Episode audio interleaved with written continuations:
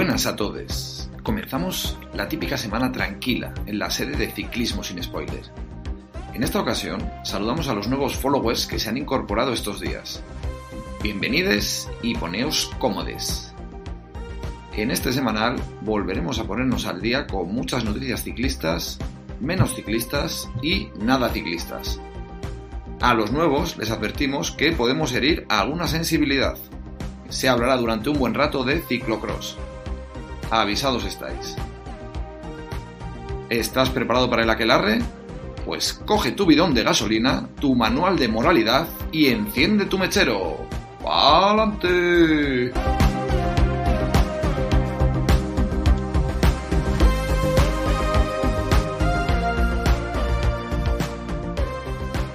Bueno, muy buenas, bienvenidos, bienvenidas, bienvenides. Episodio número 80. Esperemos que no sea el último. Eh, como siempre decimos, eh, dar like, suscribiros y contárselo a vuestras abuelas, a vuestros nietos y, y a vuestros abuelos.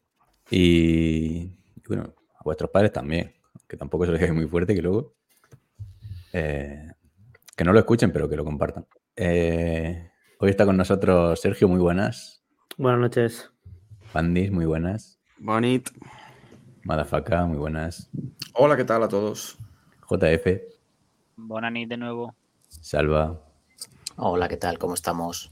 Kiko, Boas eh, frías noites. haciendo un esfuerzo grabando desde en exteriores. Eh, decir que, bueno, mm, siempre hacemos una presentación aquí, va a ser un programa diferente, seguramente sabréis por qué. Eh, y bueno, mm, tenemos un bot con el que podéis apoyar Ciclismo sin Spoiler, con el que un- uno de nuestros socios eh, ha comprado 97 96 condones eh, antes de que se caduquen y su reto es que que lo gastarlo, o sea que iremos informando. No, no hemos dicho el nombre porque no sabemos si, si él querrá verse reflejado en este podcast.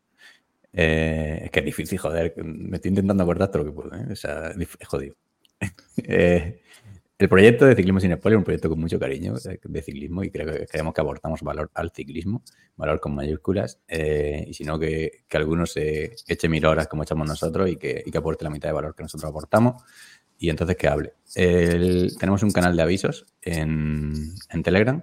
Había 2.918 miembros antes de la polémica, ahora mismo quedan 2.904 y si no quieres estar, eres libre de salirte. Eh, se han empezado a enviar carreras clásicas. Enviamos la Milán San Remo de 2014, de la que quizá luego hablemos o quizá no. Tenemos un paralelo a esto, un canal de avisos en Telegram, tenemos un club donde dando la cara a todos nosotros mm, debatimos con todo el mundo que quiere entrar. Hay 400, había 408 personas, ahora lo, voy a mirar en directo. Hay, sigue habiendo 408. Eh, y bueno, está dividido por temática, hablamos de ciclismo profesional, hablamos de polideportivos, se ha hablado mucho del Mundial de Rugby, tenemos un club de lectura del que estamos leyendo un libro que a Madafaka le quedan 40 páginas, el libro de, de Marcos Pereda, el gran Marcos Pereda, eh, ¿cómo se llama? Arriba Italia. Arriba Italia. Arriba Italia con Ujú. V. Y bueno, hay muchas subsalas y, y debates muy sanos y no tan sanos en- dentro, pero sobre todo muy, muy buen ambiente, ¿vale? Y vamos al tema del. al que no. Hasta esta mañana no iba a ser el tema del día porque el podcast iba a ser totalmente diferente, pero se ha convertido en el tema del día. Como seguramente si estáis metidos en Twitter Ciclismo, pues lo conoceréis. Eh, Han pasado cosas, cositas.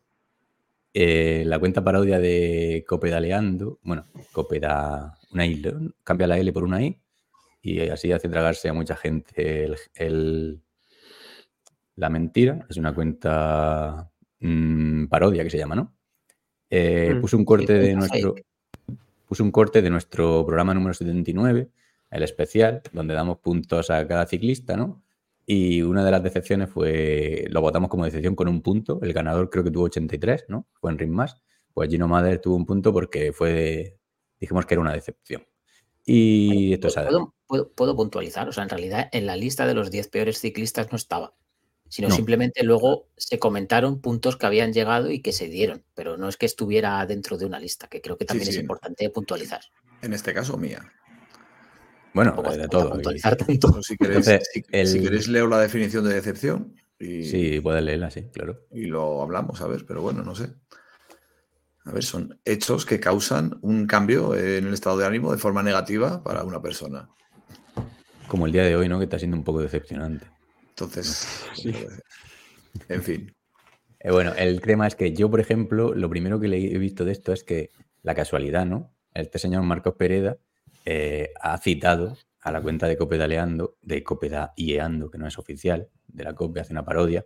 eh, dice, pero qué putísimo asco, joder. Eh, porque el, en el corte, pues evidentemente decimos Gino Mother, está grabado, los que nos conocéis sabéis perfectamente cómo grabamos, dos horas de podcast, ese día hicimos cuatro horas, no sé ni qué hora sería cuando llegamos a ese punto y no me estoy justificando, simplemente hicimos pues unas bromas que nosotros consideramos que eran graciosas, ¿vale?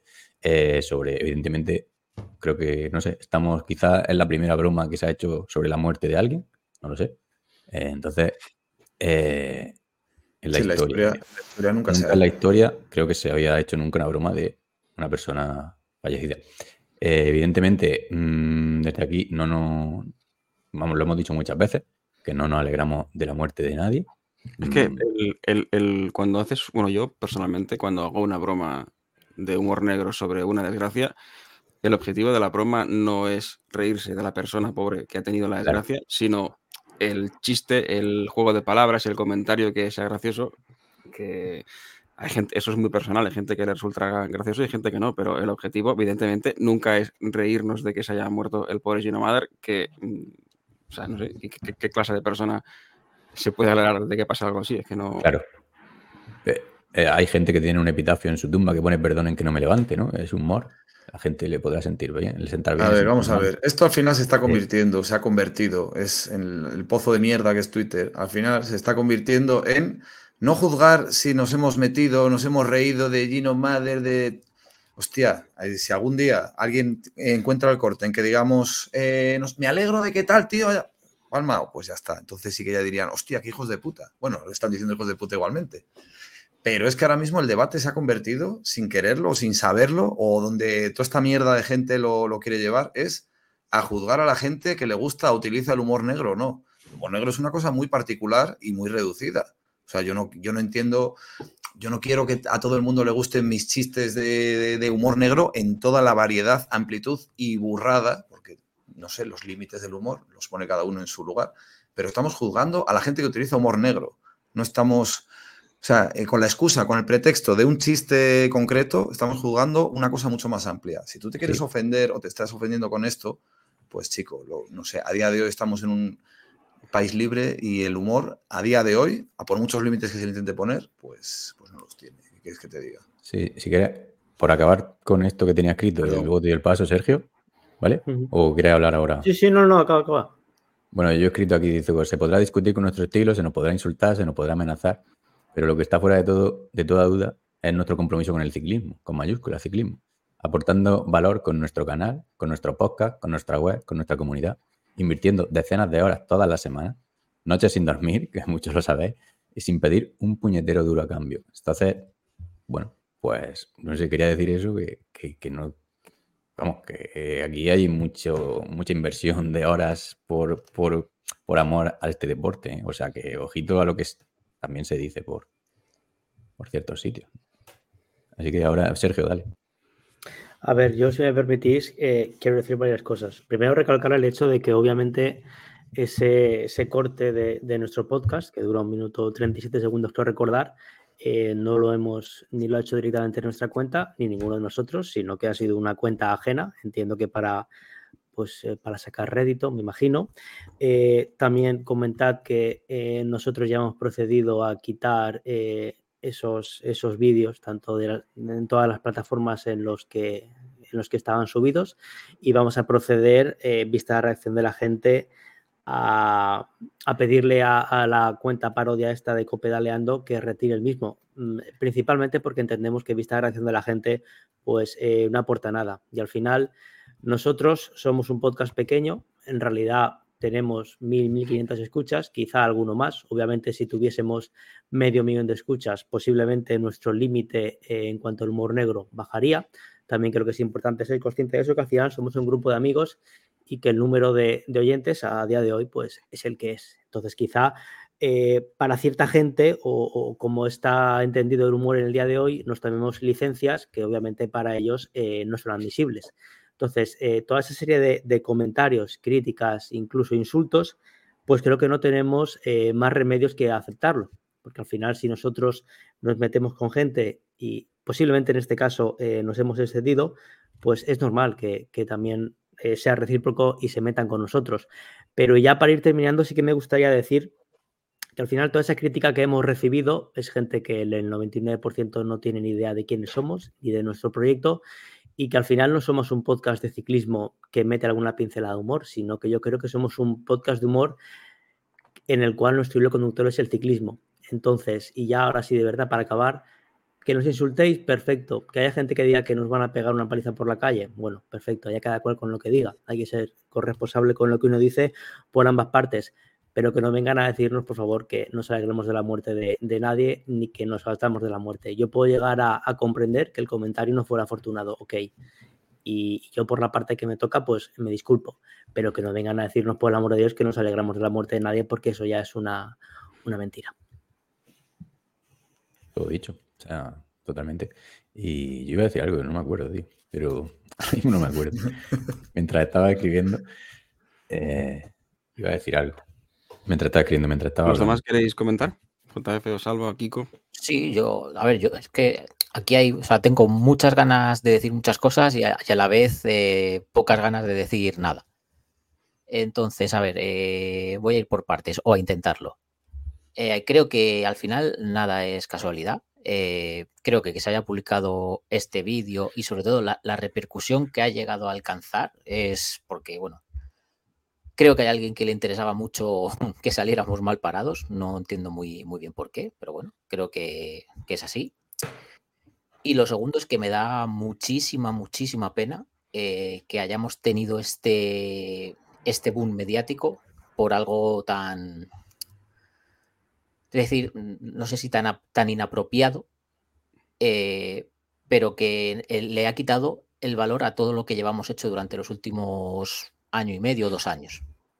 O sea, me, da mucha pena porque creo que hacemos un trabajo increíble. O sea, creo que echamos muchísimas horas, le dedicamos mucho al ciclismo. Creo que hacemos análisis bastante buenos, eh, previas increíbles y que la gente mm, no sepa valorar eso y solo se haya fijado en un minuto que puede ser más acertado o no. Unos podrán estar más a favor, otros más en contra. Entonces, a mí eso, por ejemplo, me, me da muchísima pena. Dime, Madafaka. Pero, a ver, ¿le ha quitado el valor de lo que hacemos a quién? Porque Claro, de, bueno, sí, nuestros- claro, es- de es nuestra que media de 1.500 oyentes, hace muchísimo tiempo, perdón, que no se escucha a nadie decir, os habéis cagado fuera del tiesto, sois tal, sois pascual. O sea, tenemos una comunidad pequeña, pero tenemos una comunidad de putísima madre, de gente que nos sigue.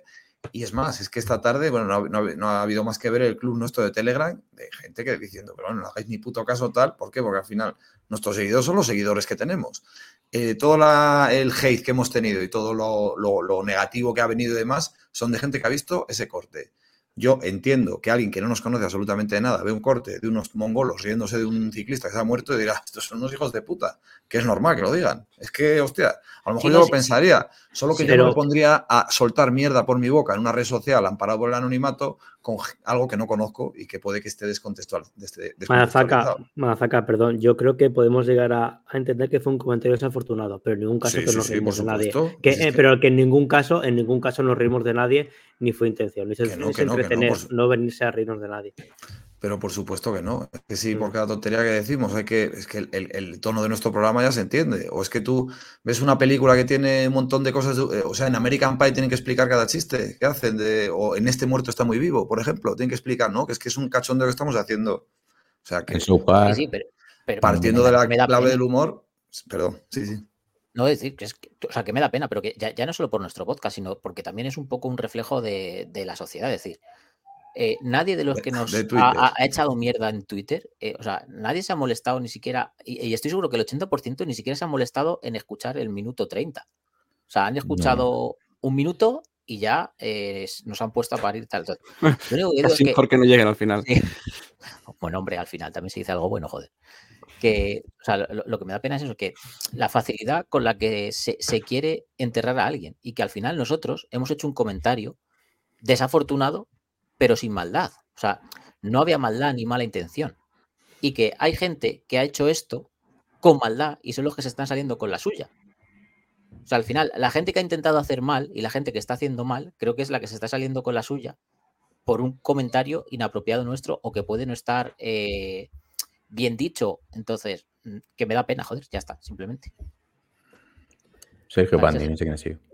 Yo, creo que al final, eh, como hemos repetido muchas veces, nosotros no nos ganamos la vida con esto. Entonces, es verdad que hoy no estamos teniendo un día agradable, pero a mí sobre todo, pues obviamente me da pena eh, la, familia o, la gente que pueda rodear a, a Gino si, si lo llegan a escuchar, sobre todo por lo que hemos comentado antes, porque ha cogido una persona un podcast de dos horas y lo que ha hecho es coger un minuto y medio, eh, insisto, que no me excuso, que posiblemente y sin posiblemente el comentario no fue apropiado ni nuestra reacción fue, fue totalmente inapropiada.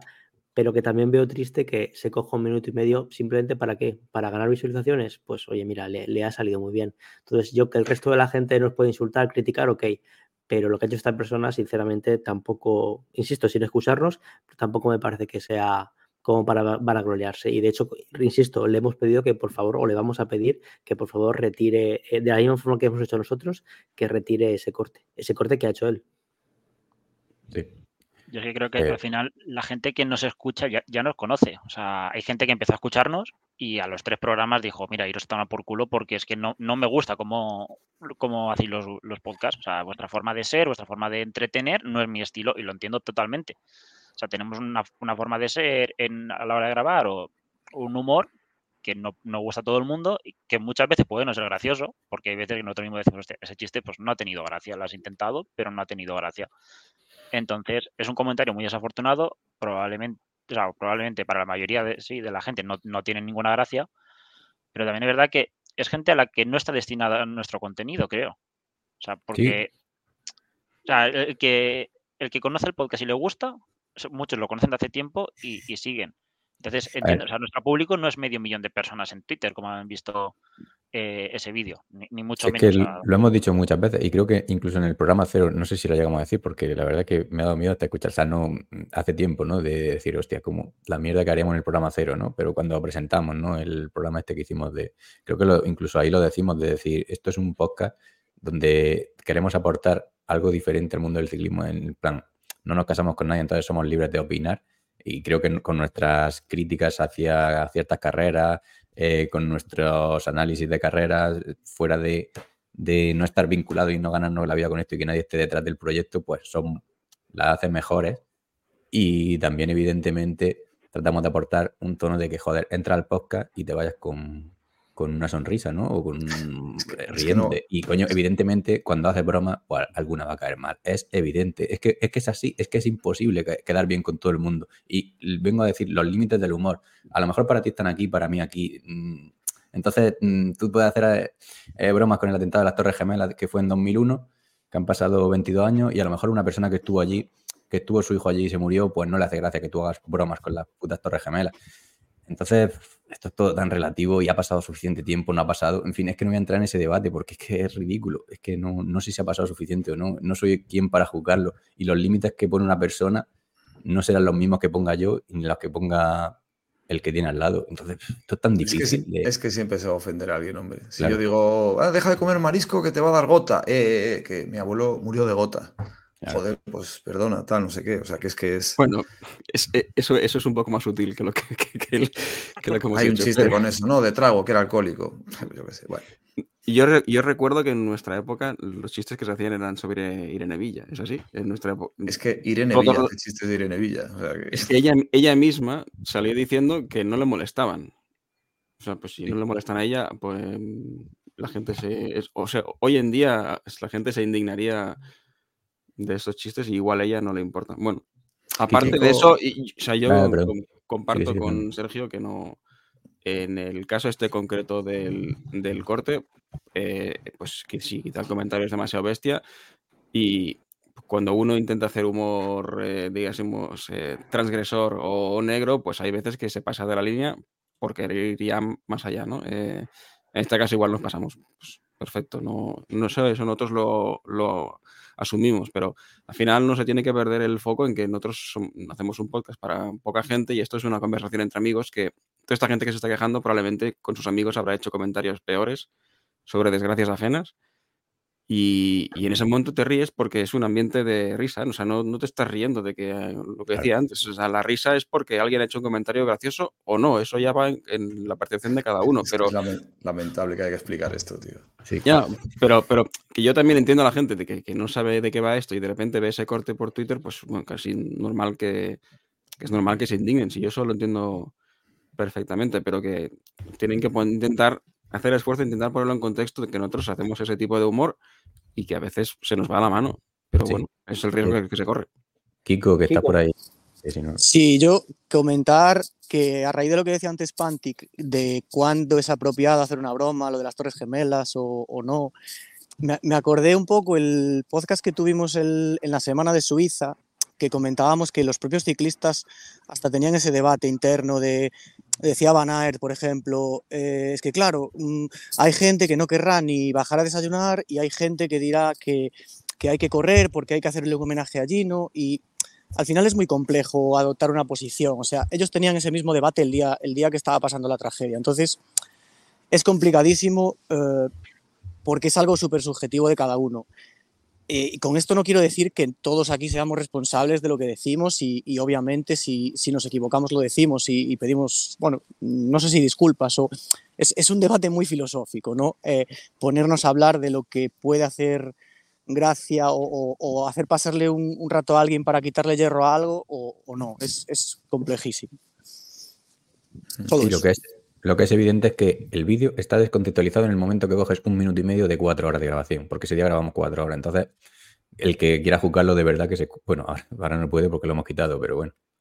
Que, que se escuchen muchos pocas nuestros y que nos juzgue. Salva. No, que, a ver, yo ahora aquí me, me voy a poner de ejemplo y, y me explico. Eh, hay que partir de la base de que, como decís, el humor es completamente subjetivo. Entonces, a una persona le va a hacer gracia una cosa eh, y a otra persona la misma cosa no le va a hacer ni puta gracia. Y aquí vamos a poner mi ejemplo. Eh, vosotros sabéis el año que llevo, Sí. vosotros sabéis que he tenido un accidente de coche importante, sabéis que he tenido cosas jodidas. eh, Sí, ahora, en, noviembre, en noviembre mejora la cosa, tú tranquilo. La- de puta madre. La, la- la semana que viene os cuento todo lo de esta semana porque es que madre mía, eh, de verdad. Eh, pero a lo que voy, o sea, nosotros aquí hemos hecho humor con mis desgracias desde el minuto uno. Sí. Pero entiendo que a otra persona que haya estado en la misma situación no le haga ni puta gracia que le hagan una broma así. Pero nosotros estamos en el contexto en el que estamos. Somos el programa que somos. Y aquí nosotros tratamos las cosas dentro de lo que cabe con sentido humor. Que puede que no te haga gracia, pero ya está. O sea, si no te hace gracia, eh, no nos escuches. O sea, O no nos no, no- publicites. no pasa nada, claro. O- y no, nos- no, pero que eh, lo del clip está claro que es para sacar rédito y le ha salido de puta madre. Lleva ha medio sacado millón de rédito Y visualizaciones. encima nos han intentado hundir, pero bueno, que la gente tranquila, que nosotros vamos a seguir aquí, ¿eh? Y vamos a seguir haciendo nuestro humor y nuestras cosas. Evidentemente, mm, si metemos la pata lo, lo diremos, pero que tampoco se preocupe la gente, que vamos a seguir.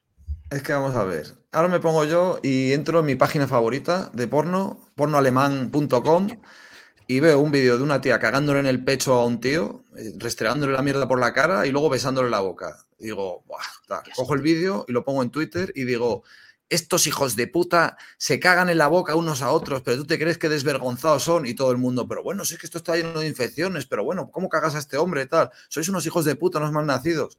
Coño, pues si no te gusta el porno alemán, pues, pues no lo veas, o, o no lo publicites, o no pongas el corte en El humor negro, sin ser Claro. ilícito, porque no se hace apología de ningún tipo de terrorismo ni de nada, simplemente humor de mal gusto para unos y de mal gusto, pero gracioso para otros, y ya está. O sea, que lo pongo para qué, para que, mira, mirad todos a estos cómo se ríen de esto.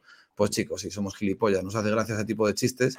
Por lo que vemos con nuestros seguidores, que ahí van a seguir, no somos los únicos, pues, chico, ¿qué quieres que te diga? Estás utilizándonos para, pues, pues para lo que has conseguido. Es que estás monetizado a cuenta nuestra.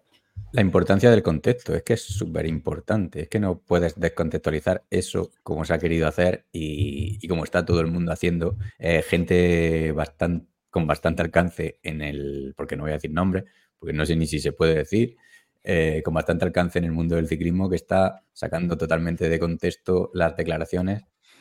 Pues no sé para qué, para, no sé, si para ganar visibilidad a ello, o para sentirse mejor o para qué. Pero bueno. No, Pati, que al final las declaraciones son las que son. Entonces, lo que están sacando de contexto es el tipo de humor que aquí se hace y, la línea que tiene el programa. Que yo puedo entender que no guste, que nos insulten, que yo eso lo entiendo, incluso que alguno nos amenace, perfecto. Pero, hombre, que no digan que nos alegramos de la muerte de, de este chico o que nos hemos jactado de ello. Que fue un comentario que por entender que al 99% de la gente no le guste y que entiendan que está mal. Ok, para eso se ha quitado los podcasts y se ha rectificado y nos hemos disculpado, punto. Pero que no vengan a inventar y a decir que si nos alegramos o que si nos jactamos, porque eso sí que no es cierto. Pero a que no van a sacar un corte de 30 segundos en el que dejamos claro que no nos alegramos de la muerte de nadie. ¿A qué ese corte no lo van a sacar? No, ni, van a, le van a dar retweet, ni la gente de mayor alcance le va a dar retweet. No, ni, van a, sacar un corte de un, análisis. Perdón, JF, repite, perdón. Digo que a lo mejor sacan el corte, pero después del no. Claro. No. no, pero es que un corte así realmente hace falta sacar un. O sea, no sé. Hay que, hace falta decir que, no que nos, sabe mal que se muriese el pobre chaval. Encima haciendo, haciendo el, deporte que más nos gusta. O sea, es que. Pero bueno, pues es lo que decimos. Eh, ¿Cuánto tiempo tiene que pasar para que alguien. para que se haga broma? Pues cada uno. O sea, nosotros no hacemos las bromas pensando en que eso vaya a llegar a tanta gente ciclistas que son compañeros suyos. O sea, es, nuestra intención no es que llegue hasta allí, porque evidentemente les, va a sentar mal, pero es que nosotros no queremos que les siente mal, no, queremos afectar a nadie emocionalmente. Eh, y como la historia que va llegando a la familia de Gino, pues imagínate, me va a saber fatal porque no es la intención. Creo que buscamos todo lo contrario, que alguien eh, pase un buen rato escuchándonos, o sea, que, mm, en fin, y que se deje, creo que alguien lo decía por ahí, no sé si era tu Bandis o, quítate este muerto de encima, de, decir, eh, hostia, no, no. de que decías de cómo, cómo se toma eh, las cosas a alguien. Es decir, podemos llorar o podemos hacer una broma. Es un poco nuestra filosofía de, joder, vamos a quitarle un poco de al asunto, venimos aquí a pasar un buen rato. A mí, me, cada lunes que no puedo grabar, os lo digo el martes por la mañana, decir, me cago en la puta, ayer no pude grabar y fue una putada para mí porque me encanta grabar el podcast y creo que la gente que nos escucha, nuestros seguidores, eh, nos transmiten eso porque se lo pasan bien escuchando el, el podcast, lo que decimos a veces más profesional porque hay que hablar de carrera y otras veces pues yo que sé que quieres que esté llorando todo el día por, el día de mierda que he tenido. Pues no, tío, vengo aquí, he hecho un buen rato, escucho nuestro podcast y me río. Es lo que buscamos, de, lo que buscamos en el oyente. no, no obstante, yo, yo, es que vamos, que no es que recule yo ahora, yo lo he dicho mil veces, que si algo de lo que pueda decir o hacer eh, se siente ofendido, pues nada más lejos de la realidad, porque como todo el mundo, los que me conocéis, pues ya sabéis cómo soy. Ya me falta decir, tengo una madre, tengo una hermana, pero no, vamos a ver. Da igual lo que digamos, o sea, nos estamos retratando, estamos intentando explicar a la gente que no lo entiende o a lo mejor incluso no le da para más, pero bueno, lo estamos intentando explicar para que quede claro nuestra intención, pero como yo digo, que da igual lo que digamos o hagamos. Si te retractas, te van a decir que no es suficiente. Si no te retratas, te van a decir que eres un hijo de puta. Si lo haces, te van a decir que mal, que bien. O sea que da un poco igual. Yo al final me quedo con, mira, el que lo quiera entender que lo entienda, el que no, pues que siga dando rienda suelta. Todos sabemos lo que es Twitter ciclismo. Ahora que se quiera ofender, el que quiera dárselas de moral, el que nunca se haya reído de un chiste de humor negro, no sé, si tenemos la moral selectiva, pues oye, decidimos que nos ofende y que no nos puede ofender. Nosotros ya con esta explicación yo creo que va de putísima. bastante claro. Salva. Dale. simplemente decir que, sí, que, o sea, que hemos recibido muchísimo hate y muchísimo odio por Twitter, etcétera, etcétera. También quiero decir que a mí personalmente el 80% de ese hate me la sopla enormemente, porque, o sea, gente que no conozco de nada, que ni se ha preocupado de escucharnos nunca y que no se va a preocupar de escucharnos nunca jamás, pues no me aporta nada. Pero sí que quiero dar las gracias a la gente que sí que nos escucha habitualmente y que nos han mandado sus mensajes y sus muestras de, de cariño o de apoyo eh, para dejar claro que, bueno, que hemos podido meter la pata, pero que ellos nos entienden y que consideran que, no es tan grave la situación como se ha querido mm, pintar en el mundo de Twitter. Entonces, quiero darles las gracias a ellos, que vamos a seguir aquí y que, oye, que el que se quiera unir, pues aquí estamos. Sí, oye, y iba a decir una última cosa, pero voy a decir dos. Una última, eh, que no acusen a otros de lo que nosotros hacemos, ¿vale? Decir, nosotros somos responsables de lo que hacemos, a, nadie más fuera de ciclismo sin spoiler le puede afectar esto, a ningún otro podcast, ningún otro proyecto ciclista, nosotros somos, nosotros nos comemos nuestra mierda, nosotros la hemos creado y nosotros no la comemos. Así que que nadie se digne a acusar a otros por nuestra culpa, porque por ahí sí que no. Y, lo último eh, es sobre lo que ha dicho Salva, que quería decirlo al principio, o sea, decirlo tenía en la mente de me cago en la puta, cómo coño de mal lo tiene que pasar la gente que es criticada en redes sociales a lo bestia y, no tiene a nadie en quien. Porque, joder, mm, al principio dice, hostia, broma tal, pero cuando empieza a crecer, a crecer, a crecer, eh, a mí personalmente me ha afectado. Yo, a mí, como he dicho antes, me ha costado cenar. Es decir, hostia, es que esto es una puta mierda. ¿Por qué coño, por algo que hago que me gusta, tiene que venir tanta gente a, a, decir tanta mierda. Y porque os tengo a vosotros, porque hemos estado hablando un rato antes y decir, es que ni íbamos a grabar prácticamente, ni, hostia, pues para adelante tal cual. Pero gente que joder, qué jodido es esta mierda, hasta que no la viven no, no sabes lo que es, ¿eh?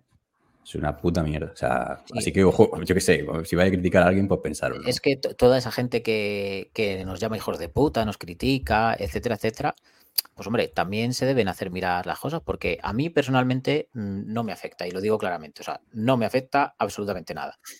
Pero una persona que, pueda ser más sensible o que pueda tener más problemas o que esté pasando un mal momento, que pueda estar en una pequeña depresión, si recibe todo lo que hemos recibido hoy, o sea, la gente no es consciente del daño que le puede hacer a, una persona. Sí, Entonces, que vale, que nosotros hemos metido la, hemos metido la gamba, pero ojo, eh, todo Twitter, vosotros también tenéis lo vuestro, ¿eh? Así que, eh, a A mí, a mí sí que me ha afectado, ¿eh? yo lo reconozco. Hay gente que dice que está mal eh, hacer un comentario sobre, sobre esto, pero ha deseado la muerte, ha ofrecido dinero por pegarnos y así algunas cosas, unas cuantas cosas más, así que. O sea, la, justicia de Twitter es un poco curiosa porque son los bullying de la clase pero los que se meten a pegar la paliza cuando ven que el otro ya está sangrando y llegando a la ambulancia. Entonces, no sé, van de justicieros y creo que muchas de esas personas, mm, no sé, mejor no, digo más sobre ellas. Algunas de ellas son, son encima muy tóxicas, en general en Twitter, o sea, que, que, hay gente acusando... O sea, a mí, por la gente que suele ser tóxica en Twitter y que es tóxica con otros, pues mira, a mí ya te digo, me sabría mal que, esto le llegue a ciclistas y gente así que con la que no, desde luego, no, no, no queremos que les llegue nuestro mensaje porque es que no, no es para ellos. Creo que es muy jodido. Sí, y, yo, por ejemplo, lo que me hacía también decir, hostia, seguir, pues, estar bien esta tarde, era meterme al, grupo de, Ciclismo Sin Spoiler, a la comunidad que hemos creado, y ver que de ahí ni una persona nos ha criticado, todo lo contrario, todos nos han puesto a decir esto es un normal, esto es una mierda, en Twitter suele pasar esto, tal cual, todos nos han mostrado su apoyo y, coño, y, y al final, hostia, alegra un montón escuchar eso. muchas gracias a todos los que Es lo que he dicho antes, todo lo que ha criticado no los conoce. Sí. es que es así. Y ya si queréis, Sergio, perdón. Pero, eh, perdona, ¿eh? pero al final yo creo que nosotros tampoco somos humoristas, pero es un poco lo que intentamos hacer aquí. Pero creo que cualquier humorista que bordea el humor negro, eh, en muchas ocasiones puede meter la pata y seguro que, que más de una vez ha metido la pata. Pero también estaría bien que la gente, cuando tú metes la pata, venga y te diga, oye, perdona, a lo mejor podrías quitar eso porque no deberías de decirlo así, porque puede ser ofensivo.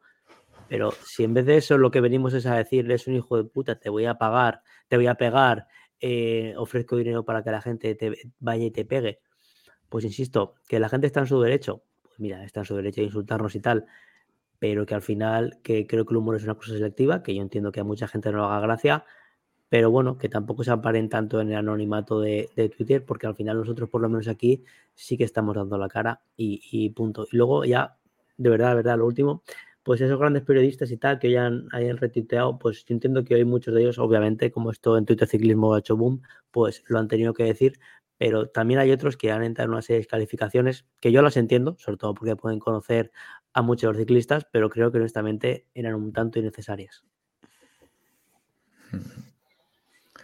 Pues ya está. Poco más, ¿no? Pantic silenciado. ¿Puedo decir una última cosa?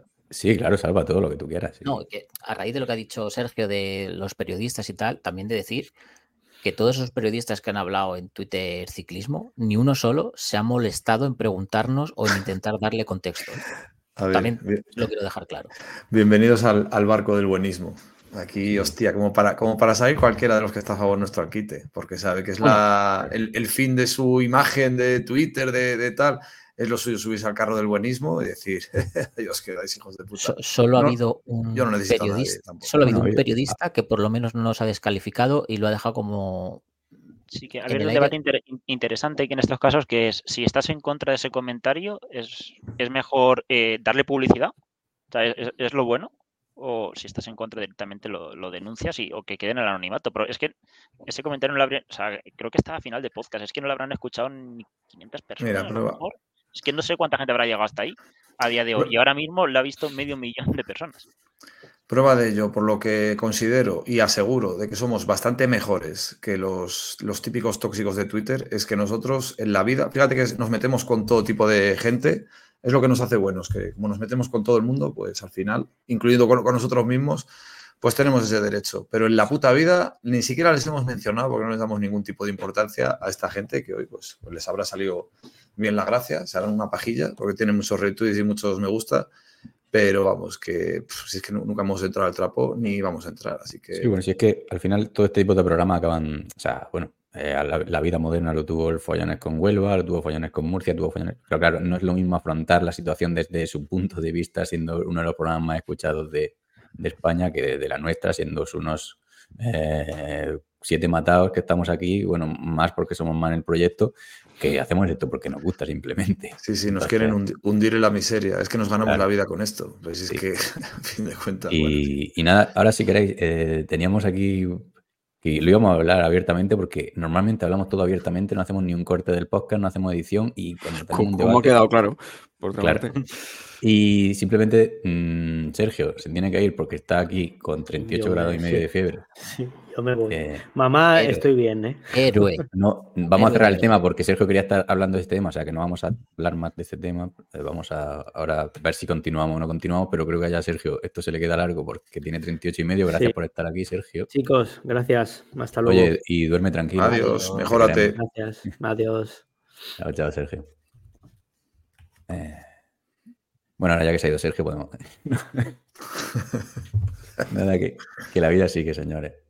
Eh, mm, ahora iba a decir, mm, seguimos con el programa.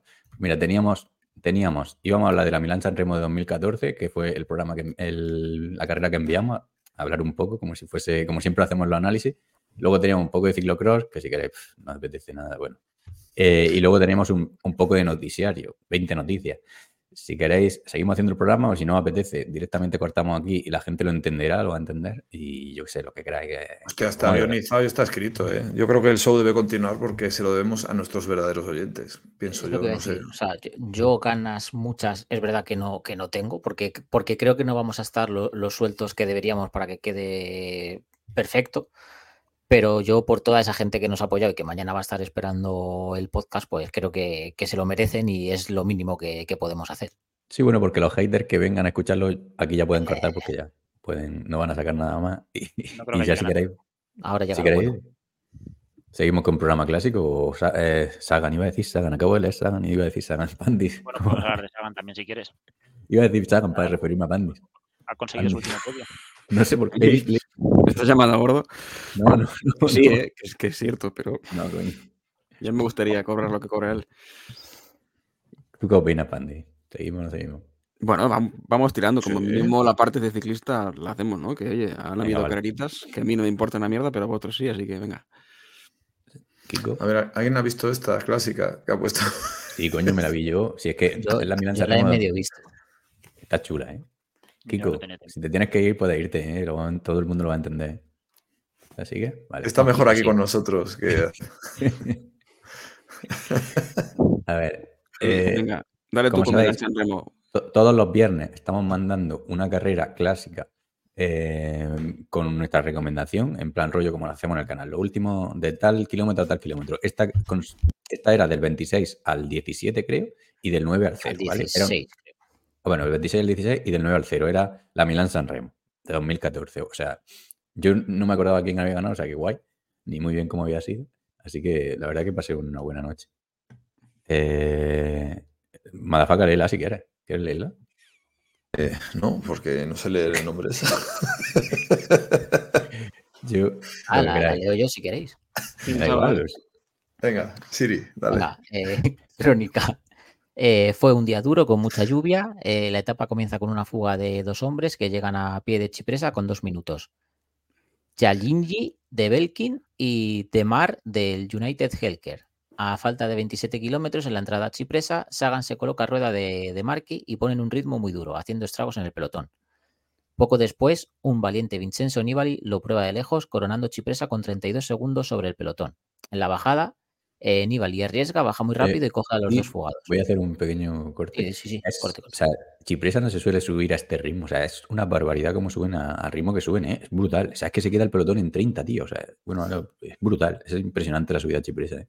Sí, es un poco como hace esta temporada, no hace dos temporadas, ¿no? Que pusieron ahí un ritmo también Sí. Mm, Formolo, me suena. Sí, un rimazo. guay.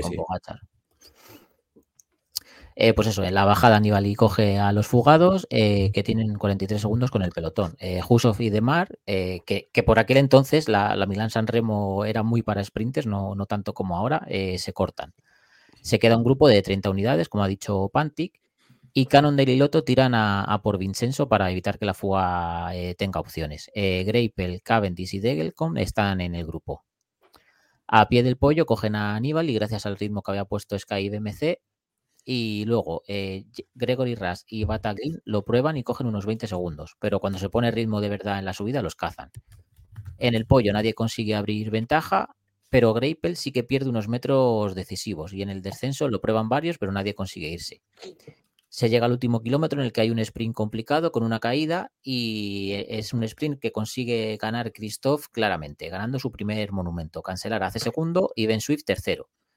Un sobresaliente Juanjo Lobato entra cuarto y Caps quinto, que pierde una gran oportunidad. Colbrelli, que lo había probado con un ataque a falta de dos kilómetros, consigue quedar sexto en el sprint y Sagan eh, hace un gran y meritorio décimo puesto. Lo de Colbrelli es impresionante, que sea sexto después de... eh, es que pega un ataque que, que está a punto de irse, o sea, se- casi le sale bien, a falta de dos kilómetros así. ¿Y cuántos años tenía Colbrelli aquí en 2014? Si es que... brutal, ¿eh? Muy joven era. Y, y Lobato dijo que fue un sueño, ¿no?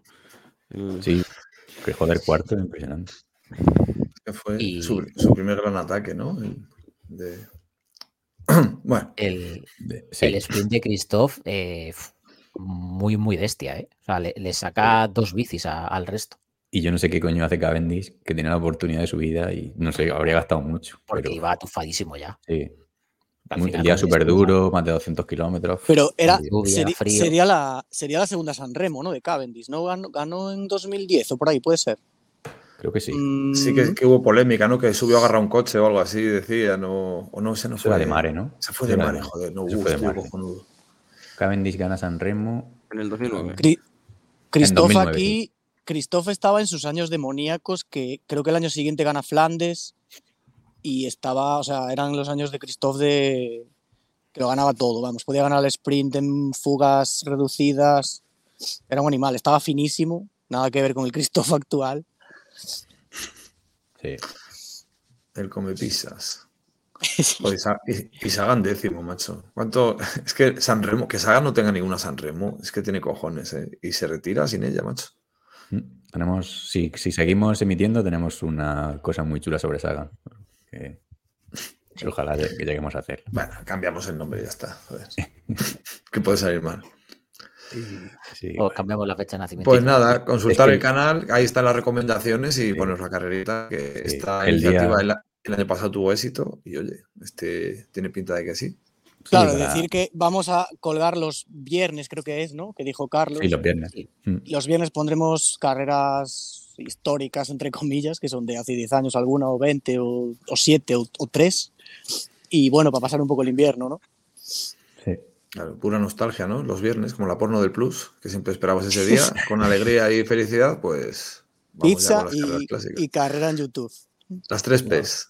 Yo, yo las pizzas las voy a tener que empezar a Pizza. dejar ya porque me estoy poniendo como No. Eh, vale, pues. ¿Cortamos Pues esto? ¿noticiario o cómo es la Venga. No, ¿Cómo el ¿no? CX, ¿no? Ah, ciclismo. Sí, Pero está dentro del noticiario, ¿no? Ah, vale. Sí, claro, pon, pon la música. Sí, venga, hacemos lo que podamos con el CX. Y... ¿Quién lo hace de vosotros? Antes de empezar.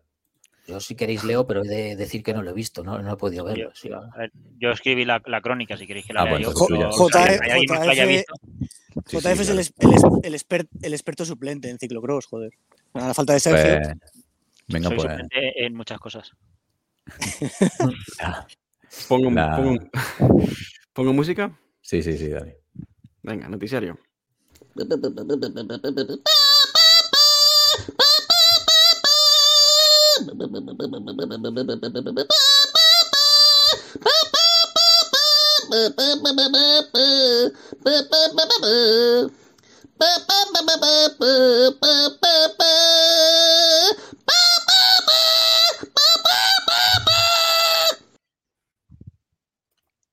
Pues Bueno. JF tuyo.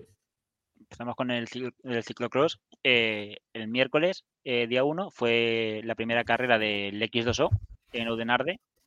Para empezar, la carrera femenina es la primera prueba de este tipo de competición que, a diferencia de, de la Copa del Mundo o el Super Prestige, eh, la clasificación general se toma por la suma de tiempos en cada carrera.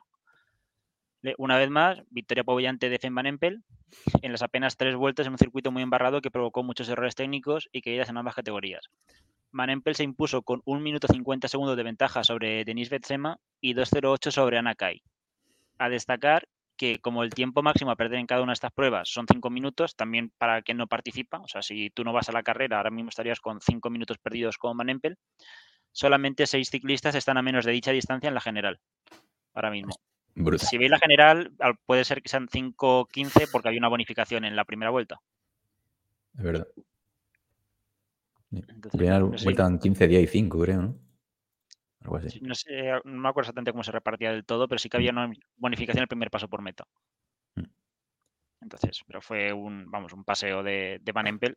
De hecho, la nota curiosa de la, de la carrera probablemente fue un, un momento, en la, creo que es la tercera vuelta ya, que dobla una corredora que se aparta y se pone a aplaudirle en, en mitad de la carrera. Entonces. Eh, hay que saber admirar a la gente. Sí, sí, eso es como, pues, como si fuera ya a correr, eh, como aquí compañero Sergio, si vas a correr al maratón y te, te adelanta un atleta de verdad, que dices, mira, pues es que es impresionante, hay que quitarse el sombrero y poco más. Como cuando fui yo con Madafaka con la bici. O sea, no pude hacer más, Más aplaudir. La verdad es que es el deporte este que os gusta, que es súper divertido, ¿no? Que son seis vueltas, se pone primera una en la primera vuelta y ya no, ya no pasa nada en una hora. Yo de verdad que aún no intento entender por qué os gusta, ¿no?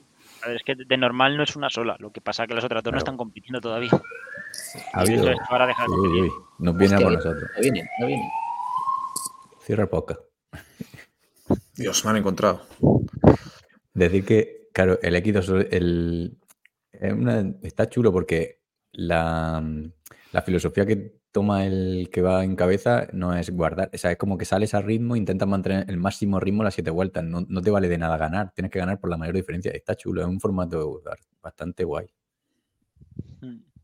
Y eso y también ayuda que por detrás el quien va persiguiendo no pueden hacer el juego de, bueno, intento guardar para luego en la última vuelta pegar el estacazo de la segunda posición o de la segunda o la que sea. Porque entonces Es que se se van por delante y, y pierdes la general. Sí. Así que no sé si Kiko quiere decir algo sobre el ciclocross el femenino. Eh, Kido- eh, Kido- ¿no? Pasamos al masculino. ¿Vale? El, Eh, el masculino lo vi, el, el femenino no lo vi, el masculino sí. Dale, dale. En el femenino, victoria fácil de, de eh, Neis, o, o Nes, o como le queréis llamar, eh, que fue muy superior durante, toda la carrera y supo jugar bien con la ventaja que tenía. Por detrás, la pelea entre los tres favoritos les impidió recortar mucha distancia y a la postre, con una gran subida final, eh, Lars van der Haar se llevó el segundo puesto a apenas 7 segundos de, eh, de. Por delante de un Iservit que hizo tercero y que sufrió mucho en los últimos metros, entró a 17 segundos.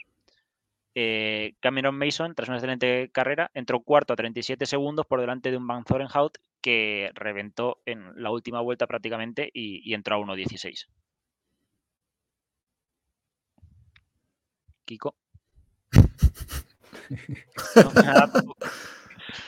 ¿Algún apunte más? No, yo lo único, el del, del cross este del Koppenberg, que es que se va a oír un poco mal, pero bueno, destacar, no sé si lo dijisteis, que las, las vueltas fueron eh, larguísimas, de 12, 15 minutos, que no se suele ver en un ciclocross vueltas tan largas. Es verdad que el circuito estaba súper embarrado y es duro por el- la subida al muro, Pero vamos, creo que los, los chicos dieron cinco vueltas y las chicas tres, me parece. O sea, o no, cuatro vueltas los chicos, bueno. No, las chicas dieron, dieron tres. Al principio decía Saúl, veremos Sí. si no se quedan cuatro vueltas porque ya, ya en otro año en la carrera estaba así un poquito regular, se quedó en cuatro y vamos, es que tardó- el primer paso por meta fue a los 15 minutos, creo.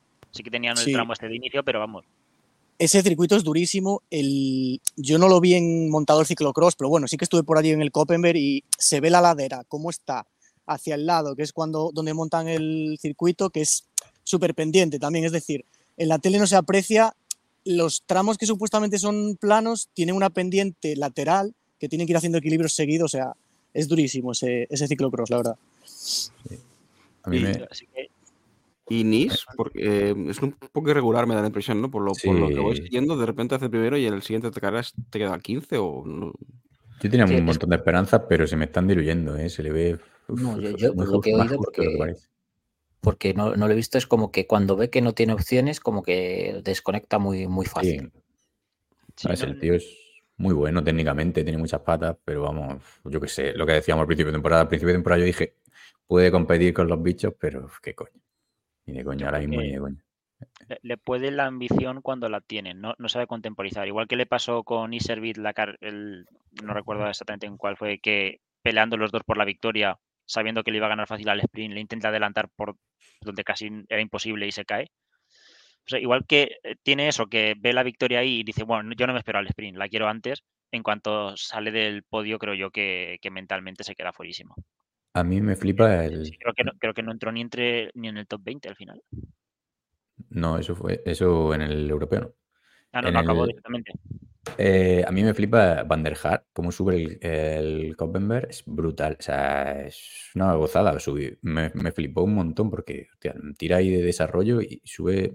Hostia, me encantó Van der Haar. Y cuando ataca Van der Haar, ataca de verdad. Está, está chulo. Está, me gusta cómo corre Van der Haar. Me está gustando un montón.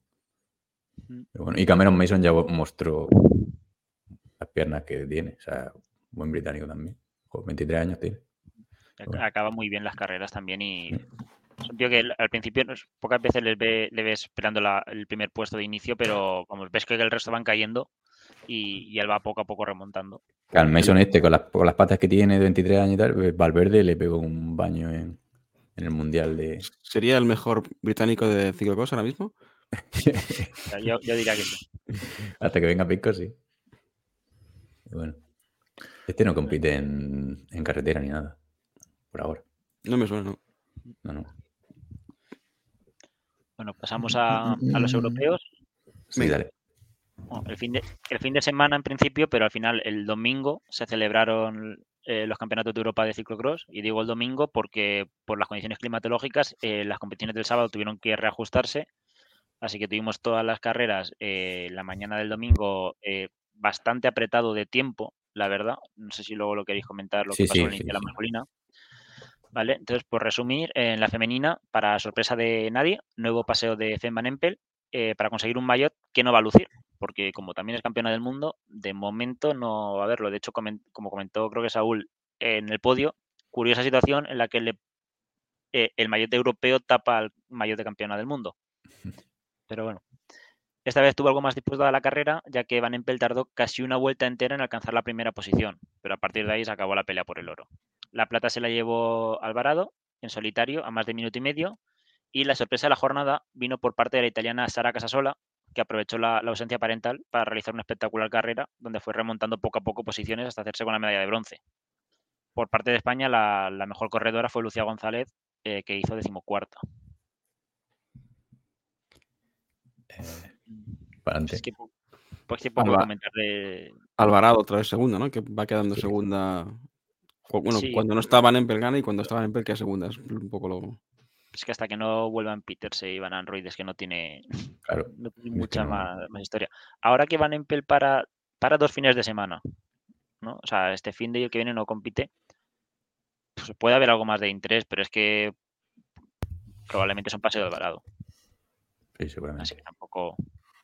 Está muy desnivelado. El, el masculino está estando chulo, pero porque hay mucha igualdad, pero este. Mm. Y a mí me pasó que no pude ver la carrera femenina porque la iba a ver después de la masculina y cuando entré tuve que entrar, bueno, porque esto si queréis lo explicamos ahora que es el, el justo el momento eh, lineal en, la- en el tiempo de. Claro, yo estoy, era a las 3 y 10 el- la carrera masculina y esto que está en la aplicación, que Kiko si puede hablar, hablará para defenderlo, eh, que no, no aparece, no aparece la transmisión, no aparece la transmisión. Y dice, me cago en la puta, tengo que, tengo que meterme en la femenina para ver si ha empezado la masculina. Me meto en la femenina y justo me como la imagen del podio. Y justo acaba la imagen del podio y empieza la masculina directamente. O sea que en Eurosport se comieron la. Un palito de Eurosport se comieron la transmisión. De hecho, estaba Juan Clavijo cuando entra, pues como que. "Ah", o sea, como que tienen que poner repeticiones de la primera vuelta porque es un minuto y medio tarde entra, o así. Yo estaba viendo la femenina y, claro, terminaron el podio, estaba teniéndome la comida, entonces, o sea, dejé de mirar el móvil un momento y así que dijeron, vamos, paramos dos minutos, pues lo típico, para que vayáis al baño, tal, y volvemos con la masculina. Y de repente estaba la masculina ya en marcha. Sí, sí. Entonces, Sí. también, a ver, entiendo que quieren apretar tanto el, el- el horario que no, no cabe, pero no sé. Kiko, Si yo en, en el directo era un poco de troleo, efectivamente fue una, fue una cagada de Eurosport, pero sí que es verdad que el streaming, eh, si tú mantenías el streaming sin anuncios de la aplicación durante toda la mañana desde los juniors, lo daban todo de carretilla, ¿no? Y iban entrando los comentaristas en cada prueba. Pero claro, evidentemente, pues sí, en la retransmisión oficial de prueba a prueba, en la masculina se comieron la salida. Entonces, cuando Clavijo con- contactó, ya iban como minuto y pico de la carrera. Sí. ¿no? Fue curioso. Sí, sí. Tuvieron medio hábiles porque meten unas repeticiones de la salida y la verdad es que fueron rápidos, pero minuto y medio montar repeticiones y todo eso. Sí, es que me imagino que pasaría en todos los Eurosports, o sea, no solo en el sí. español, claro. Pero bueno. Eh, empezamos el noticiario. Bueno, No, qué coño, si quedan en la carrera. Nada, nada, dale. Uf. Eh, en la masculina, eh, bueno, victoria de la mafia belga, en el- que en el inicio de la carrera dejó una, una fuga de Van Zorenhout, que cogió como 25 segundos y pum, llegó en solitario, na- nadie puede hacerse con él. Eh, Carreron Mason, como lo hemos bautizado, eh, y, y Lars van der Haar intentaron en varias ocasiones iniciar una persecución en solitario y cuando Lars estaba eh, recortando varios segundos, una caída en la quinta vuelta le hace perder la- las opciones la estrategia belga, la verdad que más allá, o sea, salió bien porque al final se llevaron el oro, pero más allá de ahí fue un poquito fracaso. De hecho, creo que el siguiente belga sí Servit séptimo. Y es que empezó, empezaron a caer com- como moscas los belgas, yéndose hacia atrás todos. Y en último tercio de carrera, vamos, los cuatro primeros de la persecución de Van, Haren- de Van Zorenhout no eran belgas. Eh, Felipe Ors intentó aparecer por ahí en, esa persecución de inicio, pero no, aguantó mucho tiempo delante. Eh, a falta de dos vueltas para el final, la lluvia apretó bastante. El circuito, vamos, era, estaba desastroso. O sea, desastroso, era un circuito de ciclocross, vamos, de mm, perfecto para la disciplina, se podría decir, porque eso era más barro que otra cosa. Y con el, con el apretar de la lluvia, eh, que incluso hizo que se perdiera la conexión durante un momento, puso más complicado todavía el circuito. Finalmente, la victoria se lleva Van, Van Zorenhout, como he dicho, eh, que fue regulando en la última vuelta y apenas entró con 7 segundos de ventaja sobre Charles Manson. Y el tercer puesto fue para Lars van der Haar, que sentó a Ronjar en el sprint final. Felipe Or finalmente fue en noveno. Y Denis Suárez, eh, el otro español que participaba, eh, se cayó en el reconocimiento del circuito y se lesionó el brazo, por lo que no pudo participar finalmente. Joder, qué mal. Es una, Más es una fuerte, ¿no? putada, ¿eh? Sí, porque el tío ha hecho buenos puestos, ¿no? En, un en carreras. Me suena que justo dijimos que había ganado aquella contra todos los Y en la franceses, Copa, de, ¿no? en la Copa de Francia. ¿Está bien? Pues, mira, lo que me gustaría realmente es que nos resumiera las carreras. Madafaca, ¿qué, ¿qué piensas de todo lo que hemos dicho? Hostia, no me ha dado ni para mirar en Instagram los nombres que decíais de ciclistas, tanto masculinos como femeninos. Así que, pff, hostia. Bueno, Yo me reservo, me reservo para venidor, que esperamos que todo el que nos reconozca nos salude. Madre mía. Dar un abrazo, eh, sacar fotos con quien sea. Nos reconoceréis porque llevaremos la misma camiseta. Todos los fans os decimos, os recordamos que. Rayas negras y blancas. Así que, pues eso, que nos vemos en Benidorm. Que será la primera carrera de ciclocross que veo este está- año. Confirmado Van der, Van der Poel, por cierto, ¿eh? Sí, no, no, he hablado con él, que que aún no sigue. Que va a seguir. ¿eh? Va, Fuentes, Va a cercanas. El, el contacto de su abogado. El que tengo, bueno, El de la El de, el de Aus- el de Australia, sí. el de Australia. Puede ser que en la carrera os quejarais bastante, yo por, por lo que os iba leyendo, os quejarais bastante de la táctica de equipo de Bélgica o no. Sí. Bueno, Es es que- eso fue polémico. A ver, fue- un, un- Lo, lo un típico, ¿no? segundo. Claro, Bélgica, o sea, en, en ciclocross se corre poco por selecciones porque solo se corre el europeo o el mundial y a veces los belgas, que son los que, bueno, los holandeses también. Lo que pasa es que Van der Poel siempre va más por libre, pero sí que a veces han intentado hacer alguna tactiquilla dentro de lo que se puede hacer en ciclocross, que casi no se puede hacer. Y, y claro, es que es eso, cuando el holandés de turno, el belga de turno se van por delante, ya la táctica de equipo no te vale para nada, pero Claro, pero es que siempre se, siempre se intenta un poquito. Tan bestia como este caso yo nunca lo había visto. O sea, yo no llevo viendo ciclocross 10 años, pero sí, los últimos 3 años habré visto ciclocross y nunca había visto algo en una carrera del mundial. Yo es que me acordaba de- el- un mundial, el del, del 19 creo que fue, que a Van der Poel le quisieron hacer ese lío. Sí, pero en la Mandó de primera hecho curva, un compañero la Van Aert. ¿no? No, no, era en la segunda vuelta ya. No, no, era, no, era el, el del 19 fue en Dinamarca, me parece. Fue otro, que yo me estaba confundiendo yo. Ah, vale, vale. En la segunda vuelta mandó Van Aert a un belga por delante y le quisieron hacer el lío, pero Van der Poel ya dijo, ni de coña. Y nada, los adelantó a todos, se rió de ellos básicamente y acabó ganando ese mundial. O sea, en ciclocross la táctica te vale entre comillas. Claro, pero es que aquí cuando se dan cuenta que los belgas están haciendo la táctica, hay cuatro o cinco belgas en primero, ya se han dejado a Van Turejo y Van Turejo lleva casi 30 segundos en dos vueltas. Ya Sí, no porque con la igualdad que tienen ellos, dejarle medio minuto a un tío, Claro. olvídate. Y- un y Van ya der está. Poel o un Van Aert te lo remontan, pero esos no, claro. Hasta Felipe Or, que no tiene el nivel para ir segundo en la tercera vuelta, se puso a tirar él solo. O sea, eh, no mucho rato, pero sí que estuvo ahí intentando decir, "Uf, ¿cómo- pero ¿dónde iba Felipe Or? A Por Van, Van. Pero bueno, pues a ver, al final las cosas son las que son. Bélgica tiene probablemente de los siete mejores que hay ahora mismo compitiendo, tendrá cinco. Entonces, si Holanda no mete a sus dos tíos delante, un belga no va a tirar para, para pillar a otro. Sí. Vamos, es que es lo que le hemos criticado a Bélgica en, en carretera. sí, pero revientan, ¿eh? O sea, todos los belgas van reventando por, por esto, no sé si por esto, por qué, porque están a punto de liarla. Solo si Van Turenhout, por lo que sea, que estaba el día fatal, porque el circuito estaba súper duro, podías caerte, que mm, Van der Haar se cayó varias veces. O sea, si se cae Van Turenhout, hostia, hay un momento que lo tiene Cameron Mason a 12 o 13 segundos, ¿eh? O sea, que se la jugaron los belgas, ¿eh? También yo creo que Bélgica apuesta por el corredor que sabe que es más fuerte. Porque o sea, el padre de, de Nes se ve que estaba retransmitiendo en Sports y dijo que, que su hijo no tenía patas hoy. Yo creo que eso tú no te das, a lo mejor te das cuenta un poquito antes, ¿sabes? Y dices, oye, mira, eh, no voy a ser yo la baza porque no estoy para ganar. O, o no creo que sea el mejor de aquí. Que luego también hablamos mucho de Bélgica en general, pero muchas veces era el propio Iservit, que es que aparte es compañero de equipo de Van Zorenhout. Entonces, coño, si es mi colega, es mi compañero de equipo, mi compañero de selección, y va, 20 va de 15 segundos por delante, píllale tú. O sea, yo no voy a esforzarme para, para pillarle. No, no saco ventaja de, de eso. Sí. Totalmente. Entonces, una pena sí que, que Van der Haar se cayera dos veces, porque si no, pues ahí habría podido tener más interés la, la carrera. Estaba fuerte, fuerte. ¿eh? Hombre, tampoco le van a dejar ganar, ¿no? O sea que tampoco no es así la cosa. Pero, coño, entró a 19. se- Sí que es verdad que Van Zorenhout la última vuelta reguló muchísimo y regaló como 10-15 segundos sin problema. Pero vamos, Van, eh, Van der Haar entró a 19. Sin las dos caídas podría haber habido más igualdad y, al- o al menos esa Mm. presión que te puede dar el tenerlo cerca, ¿sabes? Poder verlo en algunas zonas del circuito y decir, coño, que viene. Pues vamos a. Seguimos con noticias ya, ¿no? el resto de noticias, sí. Eh, que el ciclocross entra dentro de noticiario, así que no tenemos melodía. Y bueno, eh, esta semana hemos tenido la noticia de, de que Wood Van Aert iba por el Giro.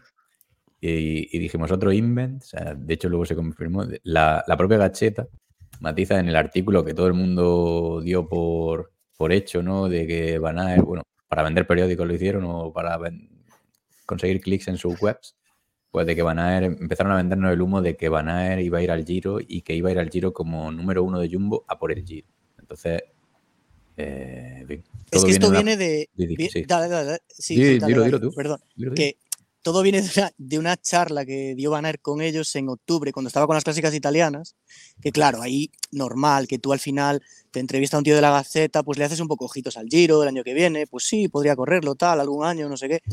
Entonces se montó eso, que otros medios hicieron eco y la Gaceta tuvo que acabar borrando el artículo.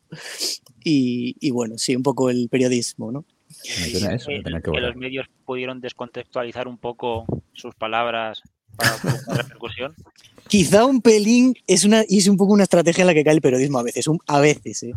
Esos periodistas que no se informan y, y contestan por Twitter. Pero bueno.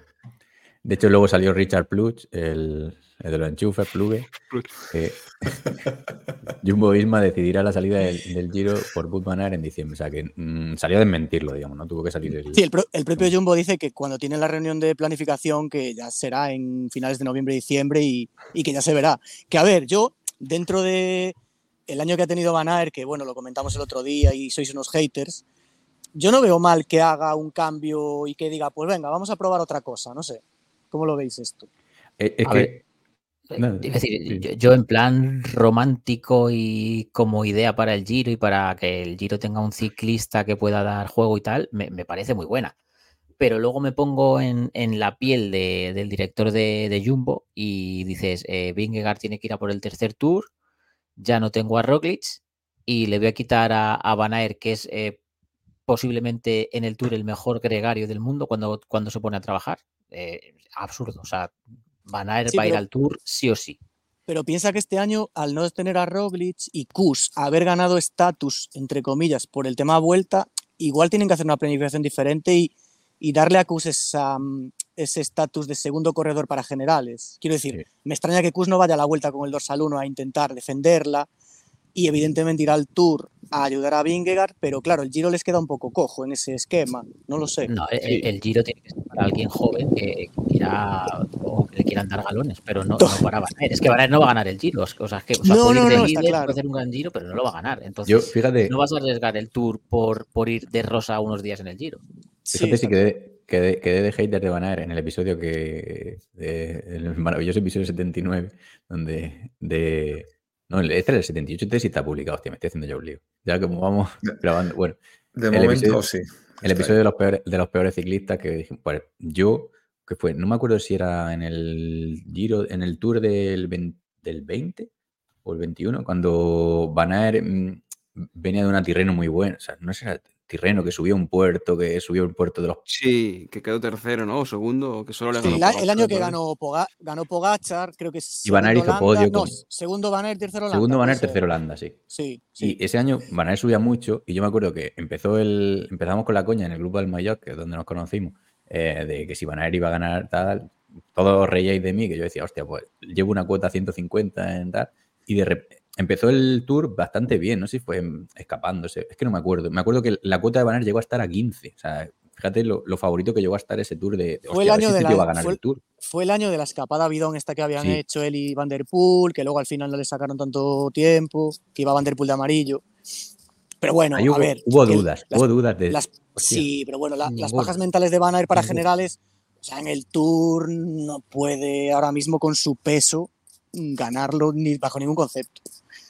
En No, el Giro puede hacer, puede hacer posición, pero es, es un poco triste que Van Aert vaya a hacer octavo en el Giro. O sea, molaban Van Aert en el Giro en plan pirómano a conocer la carrera y reventarla en las siete etapas que pueda hacerlo.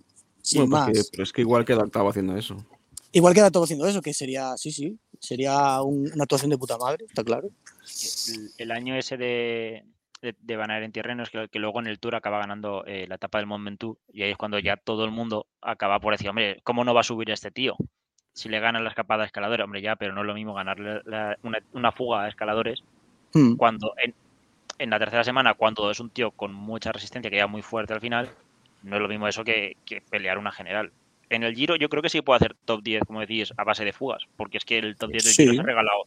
Coño, mira, el último año de Valverde, él hizo el 12 a base de quedarse por ahí y todos los que buscaron fugas se llevaron algún puesto en el top 10 y alguno incluso victorias. sí, Entonces yo creo que Van sí que, sí que puede hacer eso y decir, que- voy a rascar, pues voy a rascar algún sprint a lo mejor, voy a, voy a rascar la crono y alguna etapa de montaña, como no, o sea, saben, puedo ser peligroso, pero no voy a ser un peligro real si hay un tío bueno para la general. O sea, si hay la- los tres tíos que hay este año para la general, no creo que Van les, les preocupe que coja demasiado tiempo. Entonces, a ver, demasiado tiempo, no le vas a dar 20 minutos, ¿sabes? Pero una fuga que va a llegar a meta con dos, pues a lo mejor te da igual, porque sabes que al día siguiente es que se va a dejar ir probablemente. Sí, pero que sea el décimo del tour que no le aporta nada a este tío. Claro, o sea, yo, Yo, yo sigo- yo creo que Claro, sí. claro. si no le condiciona la, la- la primavera, que entiendo que va a priorizarla y luego llegar al Giro como pueda, no lo veo mal plan de cambiar un poco el chip después de que este año fuera regular. Es que eso puede ser el problema, porque va a ir al Giro sin, sin intentar ninguna general antes. Porque el año que peleó Tirreno, luego dijo que, que, pre- o sea, que intentar ganar Tirreno la veía. Sí, que le había, le había penalizado, sí. Ojo, sí. que en Tirreno le mete tres minutos, creo que es, a, a Landa, que es el segundo, ¿eh? Pues creo que Sí, queda es como que a un- es- de un minuto de Pogachar y, y Landa queda cuatro. La etapa hasta que decíais de la, de la, de la llegada en alto, que era un puerto de, yo que sé, 10 kilómetros al 7, le saca, no, no le sacan ni un minuto los escaladores a Van Aert esa, ese- esa etapa, o sea, una barbaridad lo que subía. Claro, porque si, si ya le penaliza eh, hacer la Tireno, imagínate hacer tres semanas. Bueno, no sé, yo es que no lo veo, pero vamos, yo es que no creo que, yo creo que tampoco lo veo, o sea, así que no. A ver, suena humo, pero a la legua. Pues de, Humo, humo de la calceta. está de puta madre en pretemporada decir una cosa de estas que por otra parte a mí sí me molaría un montón. ¿eh? O sea, eh, Van Aert este año ya hemos visto el potencial que tiene, luchando contra de tú a tú en las clásicas con los, con los buenos realmente. O sea que un rein- una reinvención, porque él es muchísimo más versátil de lo que puede ser un Vanderpool o. Bueno, Vanderpool, básicamente.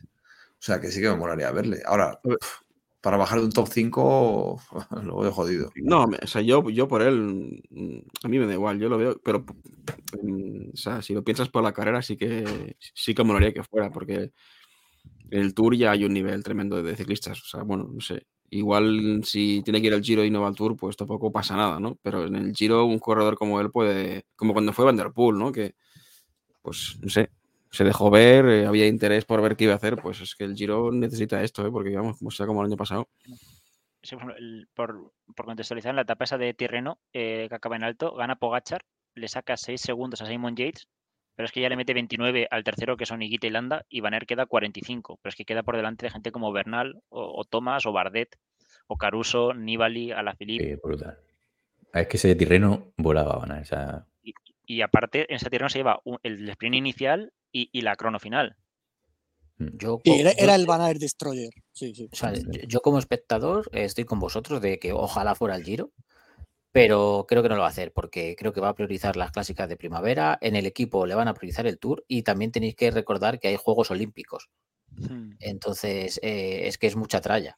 Entonces, yo creo que va a hacer clásicas de primavera, Tour y Juegos Olímpicos. Y ya a lo mejor el año que viene tú se lo puede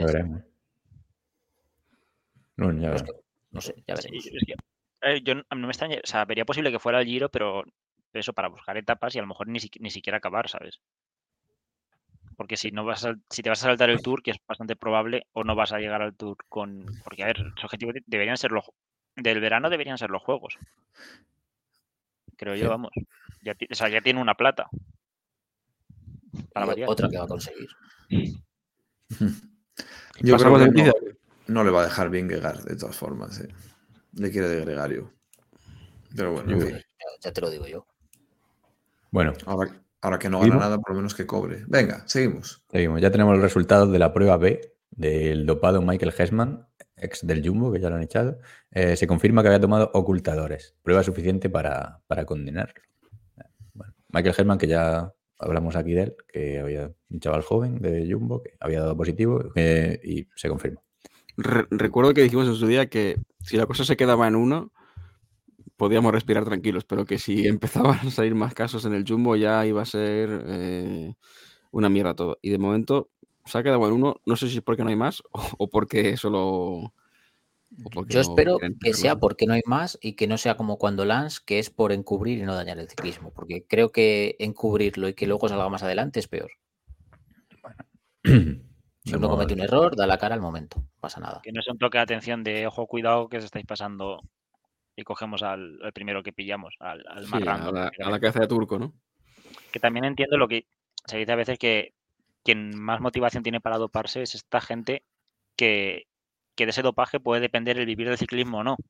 Porque si tú ya te estás llevando 3 millones de euros o 2 millones de euros, pues a lo mejor, a ver, sí, evidentemente todos quieren ganar el tour, pero ya tienes mucho que perder. En cambio, por una persona de estas que está más en, en ese paso de, de llegar al World Tour y, y establecerse, hostia, la diferencia entre vivir del ciclismo con holgura y quedarte vagando por continentales o pro teams, Es que este- ah, hay salto. es, es el eterno melón. Y luego ya es para decir, bueno, pero esto es cosa de él, el equipo lo permite, aunque no se lo facilite. Es que Lo que pasa es que el chaval este puf, tenía buen futuro, pero ya se ha jodido su carrera. Ya es que, ya, bueno, si das positivo con 25 años, después de haber hecho algo gordo, pues bueno, pues luego con 27 todo el mundo te va a querer cuando salgas de. Pero ahora, con 22 años, sin haber ganado nada. Se ha vuelto Siempre. Nairo Quintana y Raúl Alarcón, todo posible. Mm. A mí me llama la atención que sea por ocultadores, es decir, que, mm, o sea, tengo la duda de si, bueno, no sé, es que igual es muy evidente, ¿no? Pero si se ha tomado ocultadores es porque tiene algo que ocultar, ¿no? Ese, ese algo realmente es que no está saliendo ahora mismo en, en análisis o... Eso me preocupa un poquito, ¿eh? ¿Qué quieres que os diga? Sí, bueno, pero que es prohi- está prohibido tomar. No, ya, ya, pero que, que- pero que como hay algo por ahí sí, que esté rondando que ahora mismo no está dando positivo, Pa- Pandis lo que dice es que ya llevamos un tiempo en el ciclismo que se dice que cuando, cuando el río suena, agua Sí, lleva y se están dando cosas raras y bueno, que, que esperemos que no, que no vuelva a pasar algo como lo que pasó antaño. esperemos que no. Seguimos, ¿no? Eh, según informa Head Newsblad, eh, la Curne Brussels Curne eh, pues va a cambiar de sede, de salida, bueno, de salida y llegada, eh, al ser Curne Brussels Curne y cambian Curne por eh, Kortrijk, por la ciudad de Kortrijk, que va a partir de 2024, y esta ciudad va a pagar 75.000 euros en 2024, 85.000 euros en 2025 y 90.000 euros en 2026 por cambiar. O sea, ya no se llamará, imagino, Curne Brussels Curne, se llamará Kortrijk Cu- Brussels Curne. La, la París-Dakar estuvo años llamándose París-Dakar. Sí, Sí, sí, estaba en Argentina. Pero ¿cambia solo la salida o también la salida o también la No, la, llegada? sal- la- la salida y la meta, claro. Entiendo que vale. cambia Curne por Kortrijk, o sea, es lo que pone en la noticia, la verdad que entiendo Es que que hasta, hasta que no en recorrido, etcétera, pues tampoco se puede hacer Claro. mucha valoración. Pues no sé. y si le cuesta vaya. 75.000 euros o 90.000 euros en 2026, imagino que la llegada la tendrá, digo yo. E- Es probable que lo que hagan sea mantener las iniciales de la carrera, que ya es la que utilizan como hashtag, que es KBK, y como coincide la primera letra. Mm, a lo mejor pasa hasta desapercibido. Han tenido suerte ahí, ¿no? Sí, sí. Es como Me si te tatúas, las, te tatúas las iniciales ¿no? de tu pareja y luego tienes que buscarte a alguien que se llame igual. Sí, Por la, por la guía telefónica, ¿no? sí. El, el Leopard Tog TOGC abandona el ciclismo tras no encontrar patrocinador. Era un equipo continental danés. El año pasado, estos sí que se habían fusionado con, con el Rigual y parece que la, salida no la, la fusión no le ha salido bien porque estaban buscando un tercer patrocinador para fusionarse con él y no, no lo han encontrado, así que abandonan el ciclismo. Este continental danés, uno menos. Pues una pena, la verdad. Sí. Sí, y y que en su día fue una estructura profesional grande, por lo que he leído en la, en la noticia. Yo eso creo que Y- tenían mano hilos Slack, me suena. Sí, era como de, era es- como de Luxemburgo. Es el equipo de los SLEC que luego son los que le venden la licencia al actual Lidl Trek, Mm, Me encanta que se, fusionaron con Radio Sac en su día. Sí, el Leopard, el de 2011 era Leopard Trek, sí. Exacto. Gran peli la de Sleck. Mm.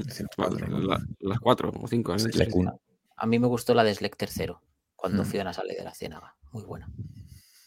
Yo creo que solo he visto la 1, no sé. Pero bueno, eh, esta sí que tenemos que pinchar eh, el vídeo, porque esta sí. Como no lo estoy pinchando hoy, no, no lo tengo. No será la de. Ah, no. Vale, No.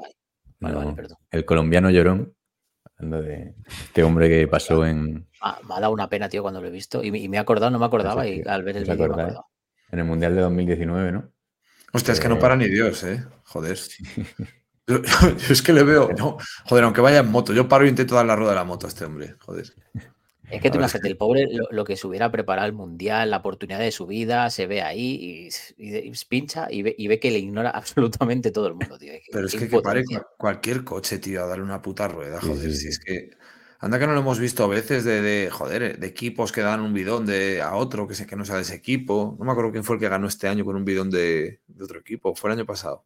Sí, de Movistar, ¿no? De Bidón de Movistar. No me acuerdo de quién, pero era bidón de Un, Movistar. un, un Ineos con un bidón de Movistar, creo que era. Sí, sí, sí, que nada más que llegó a meta, el auxiliar lo tiró ahí a tal, pero es que, hostia. Yo, me siento identificado cuando los del Burgos no me dan bidones a mí. Pues, Pues bueno. pues- pues- pues vas fino ahora ya. Este chico, que se llama Germán. este chico que se, que se llama Germán Darío Gómez, pues ha sido fichado por Eolo Cometa. O sea que Ahora, como le dan ruedas, se va. Le un llorón más al pelotón. A partir de hoy, bancado. Bueno, oye, está bien. El, el karma a veces te devuelve cosas Sí. buenas. Mira, Pues, pues a ver si a ver si se pone las pilas. Estoy un poquito hasta los huevos del karma. Eh, Tao como se pronuncie, ha dicho que va por el Giro 2024, según The Times, y ha dicho me arrepentiría, me arrepentiría de no intentarlo. Llevo 10 años como corredor profesional y han pasado volando, y ciertamente no tengo otros 10 años por delante, o sea que va por el Giro. A ver, también habría, habría y lo que... ganó, ¿no? ¿Qué? Que ya lo ganó, ¿no? Sí, sí, pero sí ganó el Giro, creo.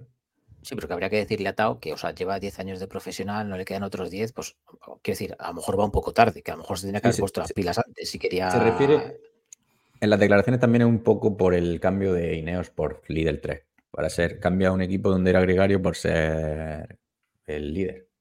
Por lo menos en el Giro. Sí, claro, pero que Ineos no se pega tiros en el pie, o sea, si es gregario es porque no le ven con, capacidad para más, Sí, a no, pesar claro. del giro que ganó, claro. Este tío precisamente oportunidades en Ineos ha tenido para no. Por eso. Bueno, este año la pena, ¿no? Del Giro, que iba. Tía, el tío lo podría haber ganado perfectamente, ¿eh? Porque Sí. estaba, estaba Sí, fortísimo y Hombre, se, estaba fuerte, sí. estaba se fuerte. retiró, pero esto, lo había hecho muy bien las cronos, estaban con el mismo tiempo casi que Thomas y que Roglic. Para Sí. mí fue una, fue una decepción lo del Giro. Sí, una puta de la caída decepcionante. Eh, calendario de ciclocross. Teníamos unas expectativas con él y no Que ya, cumplieron. que ya quedó claro. Cierto. calla. Cierto. Calendario de ciclocross de, Van, de Van der Poel va a hacer 13 carreras, va a hacer 7 carreras en 11 días y tiene previsto ir a Benidorm y al Mundial, como ya hemos dicho. Empieza el día 22 de diciembre y acaba el 4 de febrero. Entre ese, ahí en medio hace 13 carreras. A mí me parece un calendario bastante cargadito. Eh, Sí, sobre todo la Navidad. Mm.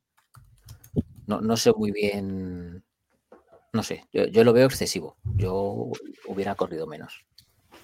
Bueno, tú seguro, y yo también, pero Sí, bueno, claro, es el, Ah, Sí, si fuera él, si fuera él me hubiera puesto menos carreras. Hombre, que sobre todo el inicio es brutal. Hasta el 1 de enero es que tienes 7 carreras ahí en, en 11 días. Yo creo que no quiere pasar la Navidad en casa ¿eh? y no sabía cómo hacerlo. Ha dicho, no, no sé, no sé si su familia será como la de Peter Wenning que vemos ahora y a lo mejor ha dicho, mira, yo, yo es que tengo que competir. De hecho, él no, no puedo, tengo fútbol, pero del, del ciclismo y se ha ido de casa. Así que el 21 de enero estará en Benidorm. Allí lo verá. Ahí estaremos con nuestra acreditación. Eh, aquí en sección de fichajes tenemos unos poquillos, no muchos. Eh, Georgios Bouglas al Burgos BH, un sprinter griego. Y vaya torre de Babel está montando Burgos. No voy a leer el nombre hoy. la verdad que sí. Eh, Un, poco curi- curioso el equipo que está ha- haciendo el Burgos. Eh, me creería que está Coloto por ahí, haciendo cosas raras, o que hay alguien jugando al PCM y diciendo, vamos a fichar a, a este. Pero la verdad que, o sea, a ver, los, los que se conocen, o sea, son buenos fichajes. Son gente que Han- han ganadora. sabido mo- ¿no? Han sabido moverse bien con, ya lo anunciamos la semana pasada, con los dos fichajes estos que le saca al Bolton, que desaparece. Han, han sido bastante listos. No sé cómo podrán aprovecharlos o cómo rendirán esta gente en el calendario europeo. Si, si es que lo- si es que van a hacer mucho calendario europeo, a lo mejor Burgos dice, mira, como, como hay un límite de posición para entrar a la- para ir a la vuelta, pues dejo un equipo compitiendo habitualmente por, por otra parte del mundo y que sacan, saquen puntos. Al final es lo que importa. Bueno, lo veo, lo, lo veo súper random, pero bueno. Y a ver, A ver. como el, el griego este hubo en el Euskaltel. Sí, pero es que a veces fichas a corredores mejores que este tío y que no son ganadores. Pero este tío es un sprinter que tiene victorias, o sea que, bueno, por lo menos. como, como gana. mínimo, es que si, si tú te limitas solo al panorama nacional, la o sea, tienes un tipo de corredores bastante parecido en general. Entonces están fichando, entiendo, gente que aquí no. La verdad es que no la hay, porque tanto el Jackson como el Gate no, no son. O sea, no sé, en su equipo no tienen a nadie así parecido. Y yo creo que estos dos, y incluso al Boglas este, los debieron contactar con ellos cuando estuvieron en la gira que hicieron por Asia, que como estaba también el Bolton, pues ahí debieron pillar en Río Revuelto. Tiene pinta. que viene el. Matrix. Viene el Matrix Power Tag. Es que, que era un equipo japonés. Bueno. El- fichas gente que, que, pues, te- que te aseguras que vengan con ganas de intentar hacer algo. Sí, campeón, Distinto. campeón griego, o sea que bueno, por lo menos. Y Human- que, ahora- que con el con el Burgos van a tener un escaparate muy bueno también aquí compitiendo. Entonces, Sí. El Human Powered Hell, un equipo femenino, ha fichado a tres ciclistas, Katia Ragusa, Sil- Silvia Zanardi y Linda Zanetti. Buenos fichajes. Buenos fichajes. Michael Sharp el suizo, se ha retirado y va a ser director deportivo en Lidl Trek. Sea, El Lidl, ¿no? Sí. Eh, Christian Sbaragli se va a Corratec y luego Jusmas se une como manager al nuevo equipo de. que no va a seguir en Movistar. Jusmas se une como manager al nuevo equipo Ils Balear Arabi, Arabay, perdón. Que a falta de la aprobación de la UCI va- parece que va a ser nuevo equipo continental el año que viene. Van a tener un equipo sub-23, un equipo femenino, un cadete y un equipo que le llaman ellos social, compuesto por ciclistas locales. Ahora va y lo cascas, ¿eh? Joder. Cuando dices Ils Balear, para que la gente de habla catalana no le dé un ictus, es Illas Baleares, ¿vale? Son Islas Baleares, quiere decir. ¿Cómo se Illas, Illas, Illas. Ill- Ils. Bueno, Illas. además. Illas. Illas. ¿Cómo? Pero, o sea, en el caso de Luis- Repite, repite. ¿Illas? Illas. Illas, vale. Como, como sillas, pero sin ese. Es que, lo, es que lo has dicho mal, tío. Hijo de puta. Eres un hijo de puta. Que lo has dicho mal. Cago en tu puta madre. Ojalá te atropelle. en, en el caso de, de, de Luis Mas se- se retira. Que, Sí. no, Sí, sí. Bueno, no sé si se retira o lo retiran, es decir, lo, se la- Bueno. no lo han renovado, y no sé- pero no sé si es porque ya pensaba retirarse o por. O bueno, aprovecha ya. Además, el, el, Il- el Ilas, el Illas Balears Arabai Team se fusiona con, se ha funcionado con Electro Hiper Europa. Y esperamos que esta fusión sí que salga bien. Joder. Y ya está. Eso suena de la hostia. De fichajes ya estamos. Ahora Sí, viene el, una historia. El- el Electro era un, un equipo de, de estos, o sea, no era Pro Conti, era no, la, la inferior, y, pero ha, ha- Mm. ha ido a carreras estas en España. ¿eh? Joder, ese equipo hubiera molado que fuera de Colombia, ¿no? Así sería el electro latino. Eh, ahora viene Un una historia curiosa. Para todo Colombia. Colombia nos ha cebado mucho con nosotros, parece. Eh, Hostia, pues cuando llegue. Espérate, espérate. Ah, Bueno, que estás llegando ahora, más o menos. Ahora vamos a contar un poco la historia que le ha sucedido a Peter Wenning, es ciclista profesional, bastante bueno, ¿eh? como Wenning, bueno. Eh, Peter Wenning, eh, absuelto del delito de amenazas a su ex y a, y a la agresión de su, a, a su cuñado. Y agresión a su cuñado, joder, como estoy leyendo.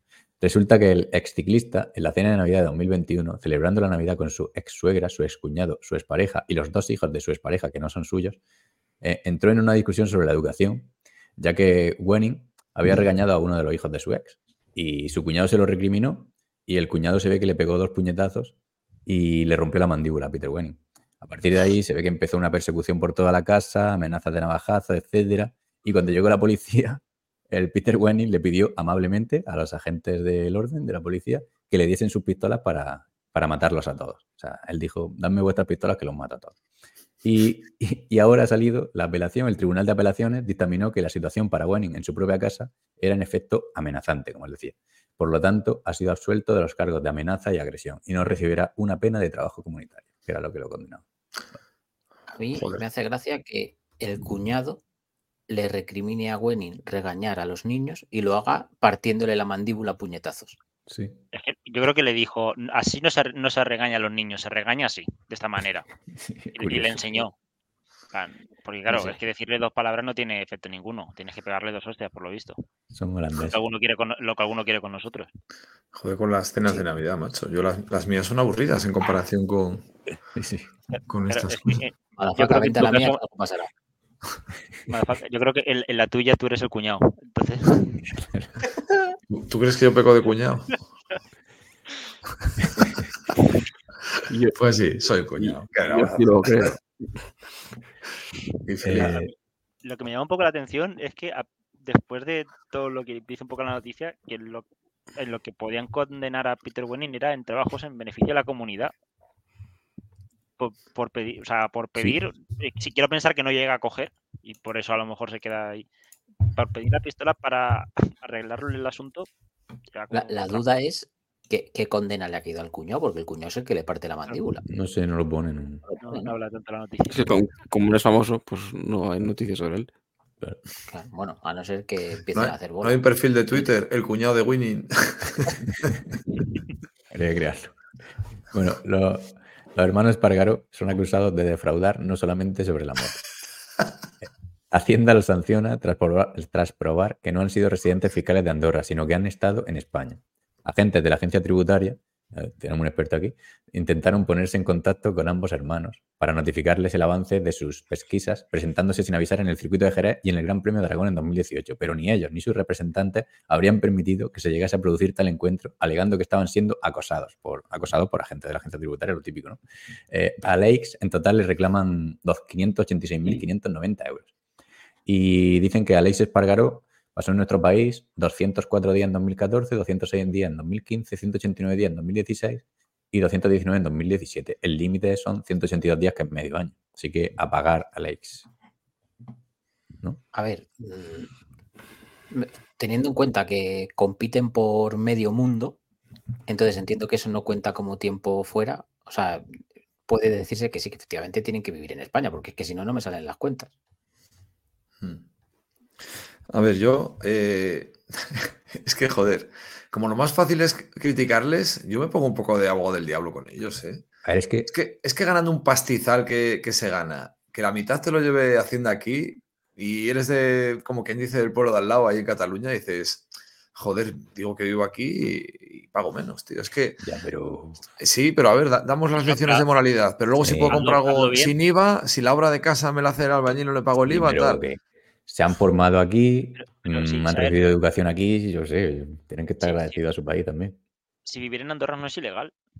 Lo que no puedes es decir que vives en Andorra y no vivir en Andorra. No, no. todos, todos al final son un poco defraudadores en, lo que se puede, ¿no? Y luego encima, eh, de cachón. O sea, no, sé si para mofarse o qué. Suben un vídeo en su blog. este vídeo lo subieron dos meses después de que el, de que el, de que se pruebe que Aleix Espargaró residió en España. Pues siguen, suben un vídeo de por qué vivimos en Andorra, diciendo que pagan menos impuestos, que tal, que igual, que fue cuando se iban a, a pensar con su mujer dónde iban a vivir juntos y todo el rollo, pues decidieron Andorra por eso. Claro, no, a ver, si yo creo, o sea, es decir, la motivación de por qué irse a Andorra, yo creo que la entendemos todos, no, somos imbéciles. A mí ya me parece mal de base que se vayan para tributar menos, pero bueno, si encima... Eh, no cumple los requisitos, vale, sí. Pues entonces que pillen y, vamos, que los machaquen y que les saquen todo el dinero que puedan, que encima les sobra, vamos. Sí. En este caso, ninguna pena. pero que si les han pillado, que, bien pillado. Hay que acondicionar las cárceles para cuando entremos. Bueno, es que igual, igual siento un precedente porque, vamos, seguro que no son los únicos, porque en youtubers de estos también hay un montón que, no están suficientes días, pero bueno, supongo que tampoco es algo tan fácil de, comprobar, pero bueno, con esta gente tan, que es tan famosa, pues... Pero es que esto todo a lo mejor sí, en vez de meterles, que no sé cuánto pagan de impuestos, pero debe ser prácticamente la mitad, no, no, no hablo sin saber, no como de ciclismo que hablo sabiendo. Cuarenta y pico es, no sé. Pero, hostia, que a lo mejor si dijeran, pues pagas un 15, diría, bueno, pues no tengo necesidad de irme o intentar engañar de que vivo fuera de casa y demás para. Y, a lo mejor así sacabas más dinero. Que de esta manera, que tienes una fuga de capitales aquí de toda esta gente. Pero bueno. Entonces, que ellos pagan 15 y yo pago 25. Claro. Porque que, es, que soy más pobre. Claro. A ver, que eso, ellos pagan lo mismo que tú, es decir, los cortes van así, o sea, tú hasta cierto hasta cierta cantidad, que no me acuerdo cuánto es, pagas X y luego pagas, o sea, que ellos la misma, de 0 a 20.000 pagan lo mismo que tú, luego de 20 a 40.000 pagan lo mismo que tú, ya, si tú no llegas por encima de 40.000, pues ya yo. No sé, pero con esos márgenes tan, o sea, con esos, joder, con esas tasas tan altas, ese escalón, ese nivel, pues al final pasa lo que pasa, la gente se pira.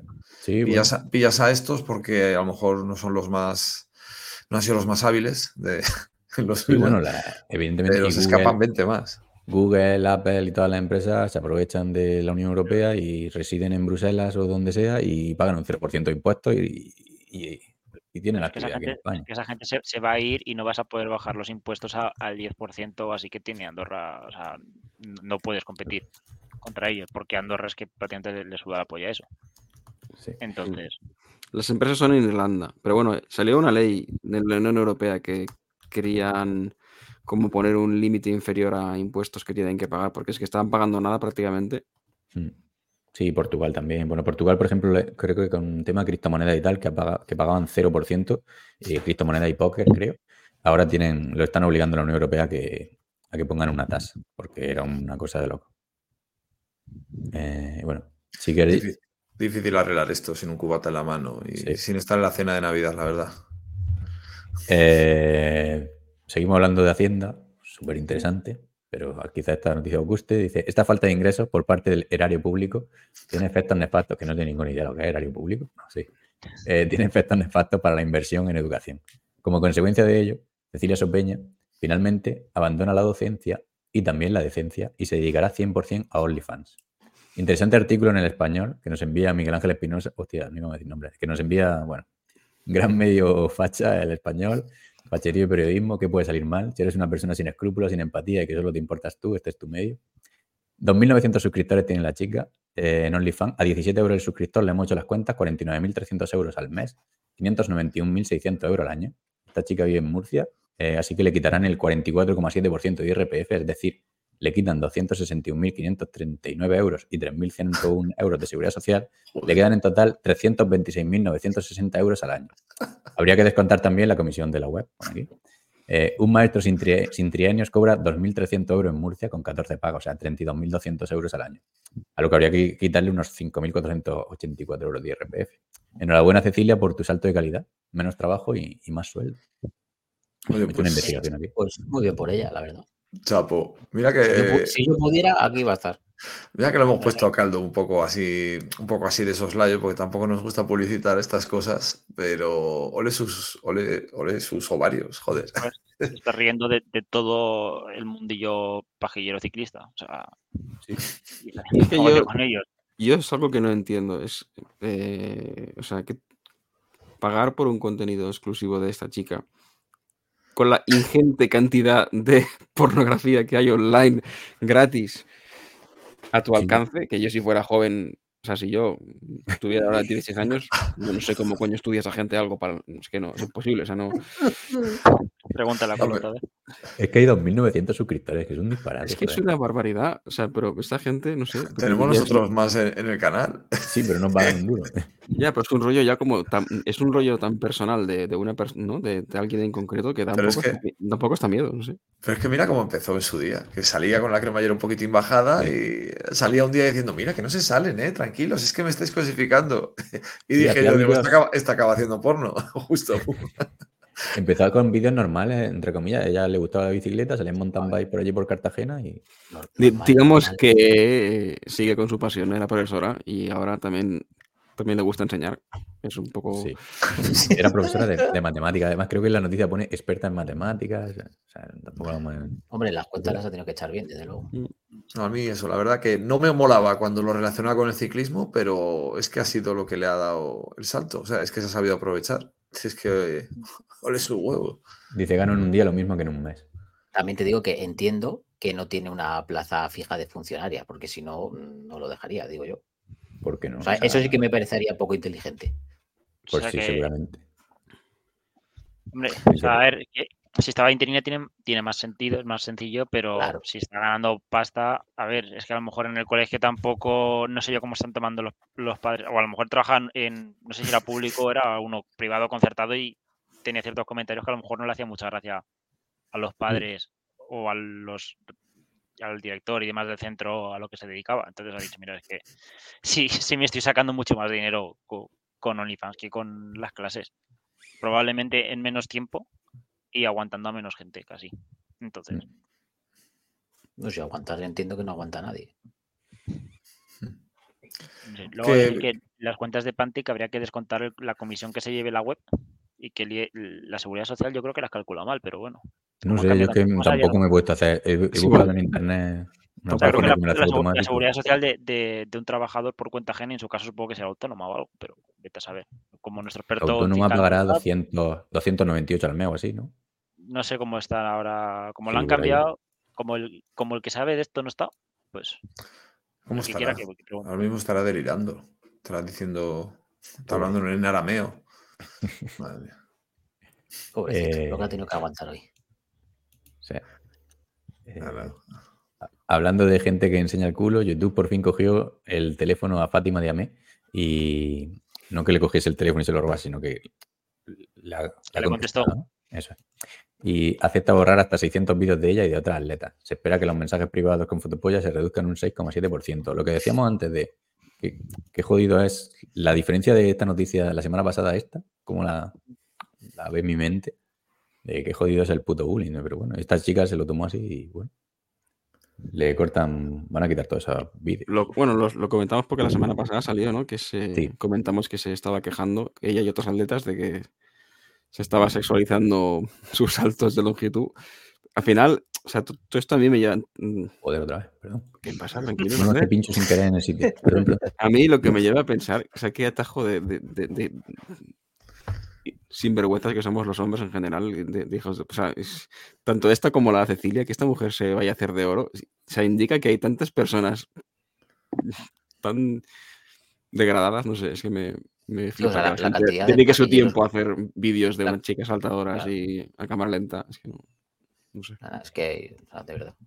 Otros hacen bromas de, de nada. Eh, Pero al final están muy relacionadas las dos noticias porque ves como hay gente tan desesperada que busca sexualizar todo.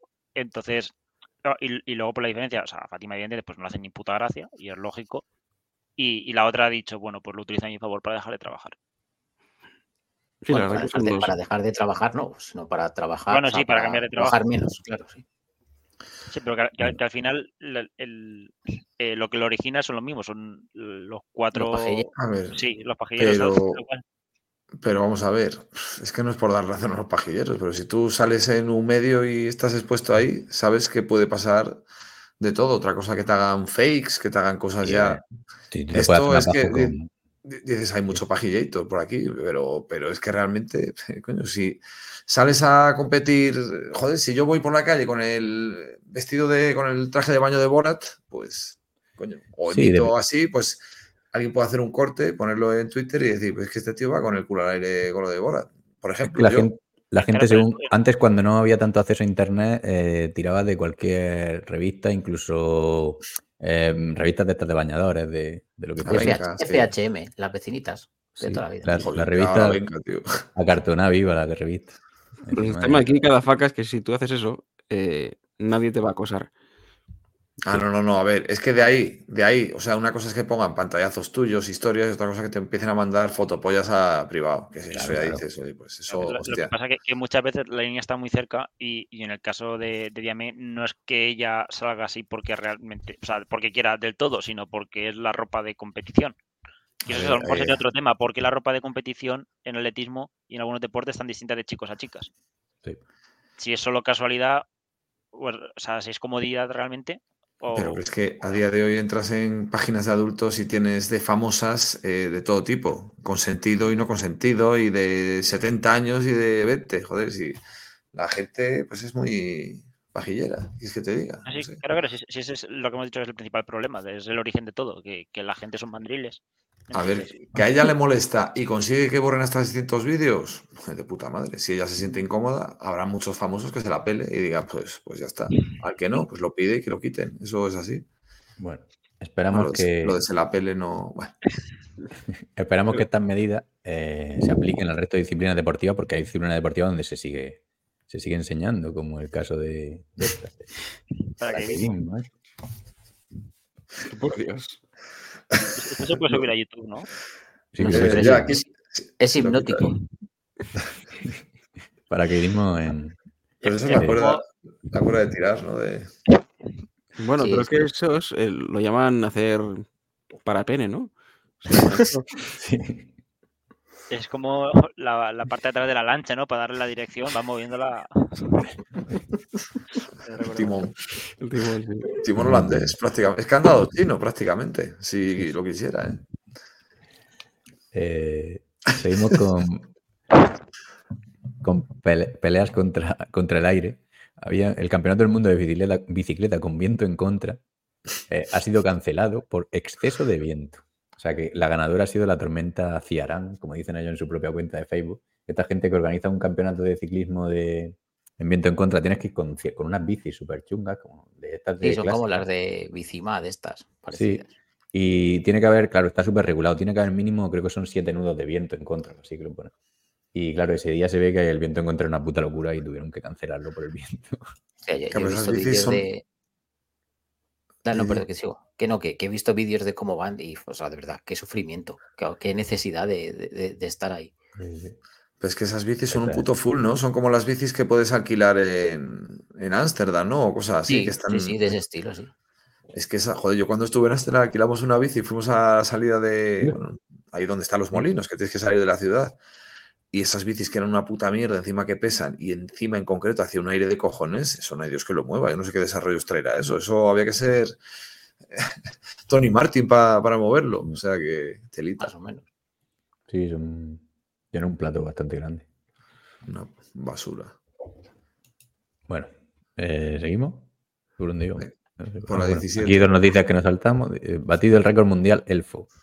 Eh, un- una hora, 15 minutos, 8 segundos. Yo- y un tiempo bastante asequible, tampoco una locura. eh, Es una media maratón, claro.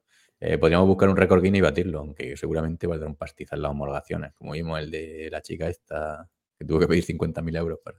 No me acuerdo cómo se llamaba la italiana. Pero entonces, o sea, es, es un es un récord diferente si vas vestido de elfo. Si eres un Sí. elfo, hay un- Parece que sí. bueno, pues se lo diremos a Sergio si quiere intentar el de enano, a ver si. Claro. Son los elfos como los de eh, los anillos del poder, ¿no? Que ahora ya. Sí. Ahora Pero ya que puede haber de, de cualquier etnia, digamos. Si, Sí, si con nos lo planteamos bien, no, nos podemos poner para batir el récord de, de los siete enanitos. Uno es el enano gruñón, otro el enano sabio, otro el, eh, el enano, no sé. Es que no, no, no voy a decir que voy a decir burrada, no quiero.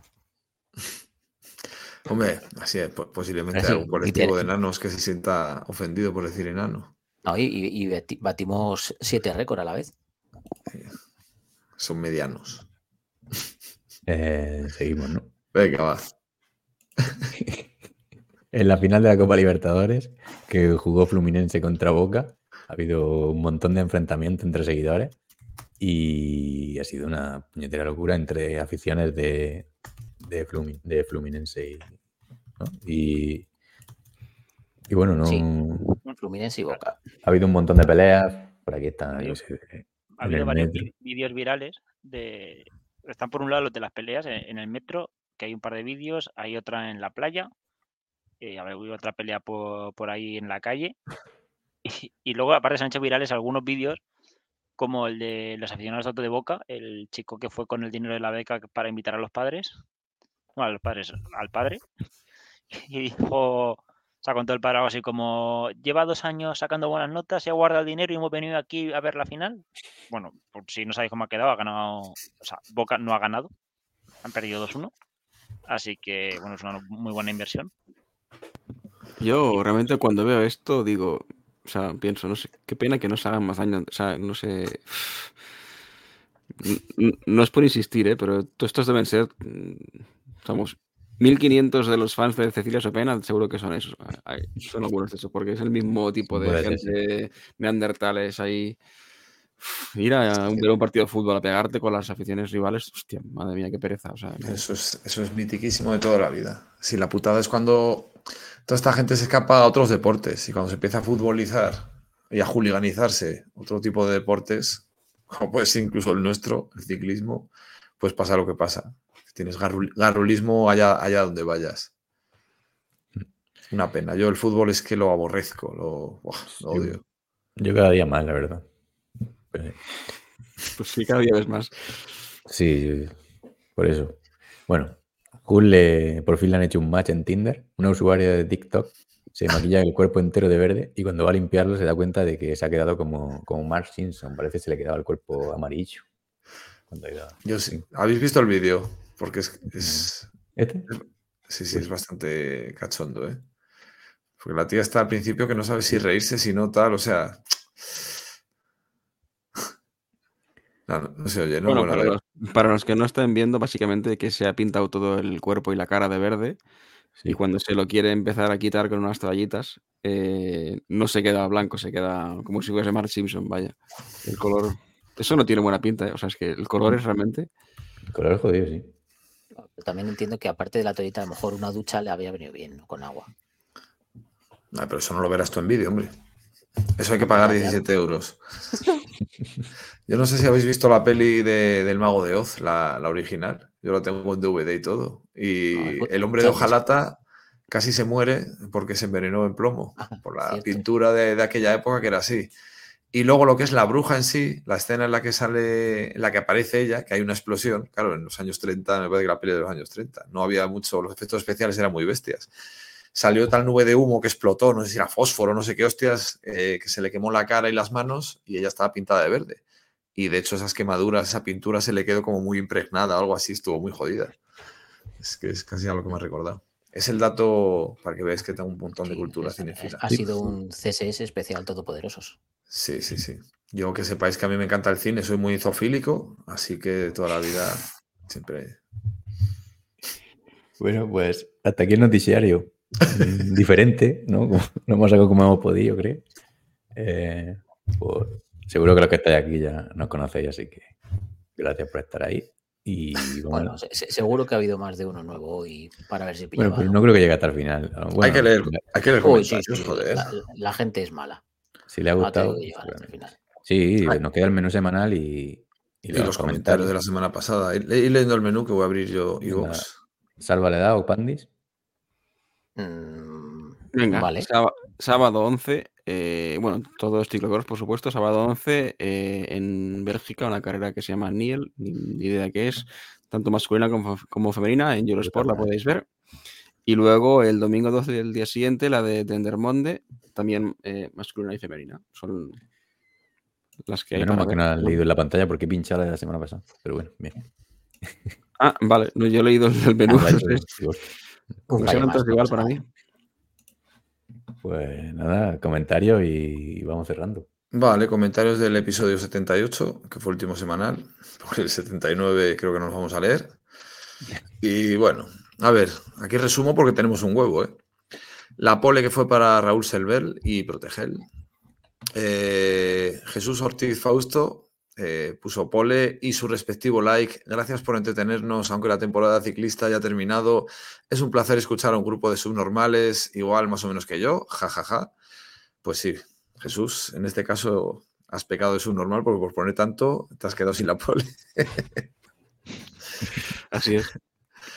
Vale. Eh, Fran Agudo Velasco que puso: Estoy en la encrucijada de catalogaros entre deidades o deficientes mentales. No hay término medio, o puerta grande o enfermería. Me parece que eh, después de hoy lo tendrá claro. No hay más. Seguid haciendo un humor tan ácido y distinto al resto, pero no dejéis de informar como hacéis, que tenéis más conocimientos de lo que la gente cree. Pues sí. Humor ácido. Ah, y de una manera u otra solucionar lo de las camisetas, que por cierto, el que quiera. estamos en ello, ¿eh?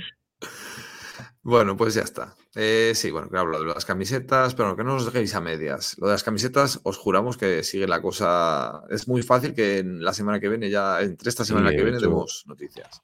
De hecho, hoy la verdad, como está el día tan loco, es que no. Vale. Es puta locura todo. Evan, que nos puso, llevo ocho minutos del principio de este programa y ya es el mejor. Para adelante con la iniciativa de inicio, que bueno, la retomaremos, la de contar cuál lo mejor de nuestra semana. Eh, bueno, aquí Gonzalo Ruiz de la Torre Molina hablaba de lo del, lo del atropello de Madrid. Doctor Don Pedalada, que aquí empezó un, debate interesante sobre el gravel, que está de acuerdo con lo que digo, el concepto gravel. De hecho, él tiene una de acero, porque mola el rollo, pero seamos sinceros, con una mountain rígida de aluminio o acero se puede hacer exactamente igual lo mismo que harías con una gravel.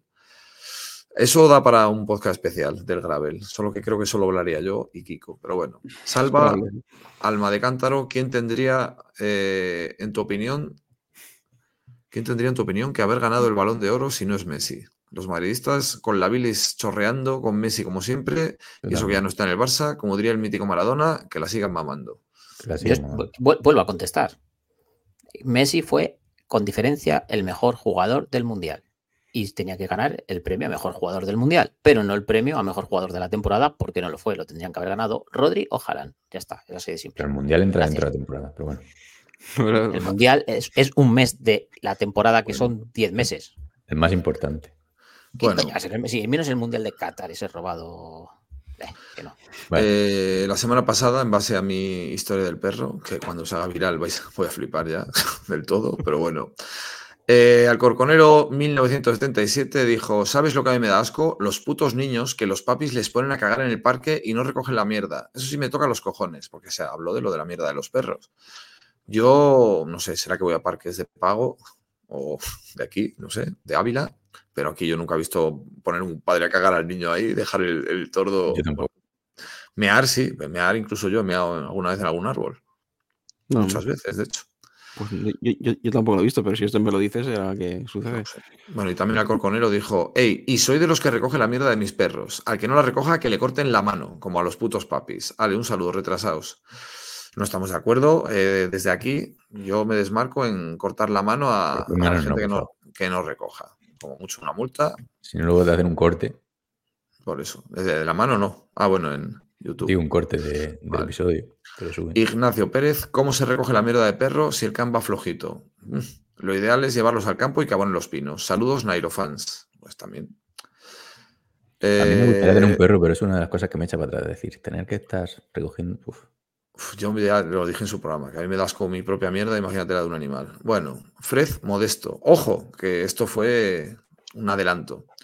Puso, a uno de vosotros le van a dar una paliza un día. Menos mal que os oye poca gente. Bueno, esperemos que eso cambie. Traba- trabajamos para, no sé, para hacernos un poco más conocidos. Algún día lo Hombre, conseguiremos. Estamos a favor de la paz. Eh, pues más de lo que la gente se piensa, la verdad. Pero bueno, es por ello que... bah. En fin, Edorta, Malafaca, Bull Terrier. ¿Cuántos culos te habrás comido tú? Y luego nos quejamos de recoger mierda. Confiesa, todos los veranos los pasas en Miconos.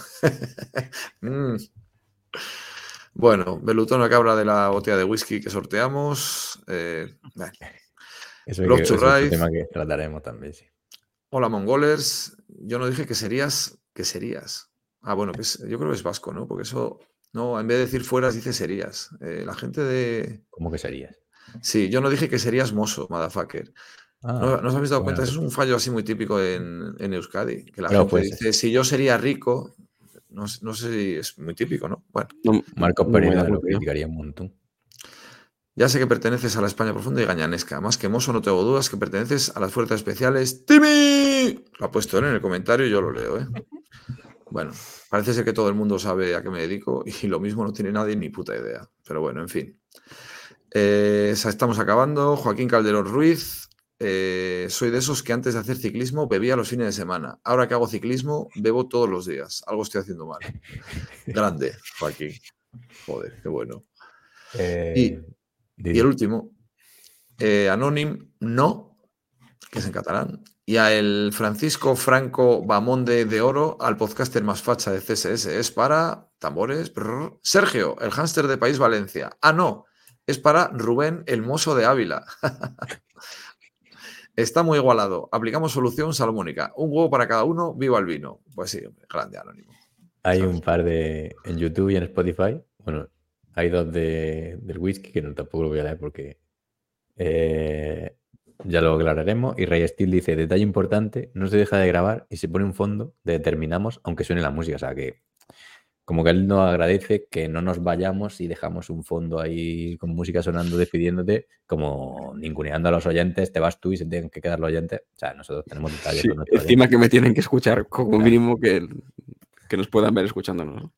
que otros podcasts parece que lo hacen. Entonces, y eso no les gusta. Y luego en, en Spotify hay dos. Suele, suele haber solo uno de Aladino, que nos ha escrito, y hay otro de Jos Registro, pero el de Aladino dice, mi mujer, que es roja, va vomitando por la ventanilla. Ja, ja, ja. No sé por qué era, lo comentamos, que imagino que será por algo de que no, yo qué sé. Bueno, yo lo, lo podemos relacionar con el premio facha del, creo, de, del anterior comentario. Sí. Y, A ver, y, y yo re- Eh, no podemos ser más diferentes políticamente unos de otros y al final prácticamente nunca hemos discutido de malas, llegamos a lo sí que al final A mí lo que más me mola es chinchar. me gusta mucho chinchar. o sea Al que- final eres. Al final, el 98% de las cosas, casi todas las personas coincidimos que son las cosas importantes y los políticos te hacen que ese 2% sea el importante para tener su propio negocio porque viven de eso, ¿no? En mi opinión. Eh, Pues ya estaría, 1.58, 34. eh, queda uno de George Registros que dice: Este podcast ha sido más duro que subir el Angliru a plato. Sobre el de las 10 mejores ciclistas, carreras ciclistas, porque eran 48 y tal. Y nada, pues eso. Sí que fue duro, sí. Una pena que se hayan perdido algunos comentarios. Eh, es que iba a decir eso, he ido buscándolo y digo, hostia, si ya no están. No, porque los de los especiales es para. Los leíamos en el especial luego que, Ya. que se publica el miércoles, pero bueno, ya veremos Sí. esta semana qué hacemos. temas hay un montón, ¿eh? O sea, desde rankings hasta muchas cosas que pueden perdurar en el tiempo. Así sí, que, a ver, lo decimos abiertamente. Y hoy vamos a grabar. Pueden perdurar más que nosotros, incluso. ¿eh? Hoy, hoy vamos a grabar ah. dos episodios y vamos a grabar un especial. O sea, porque estamos publicando ahora que no hay ciclismo, estamos publicando dos episodios a la semana.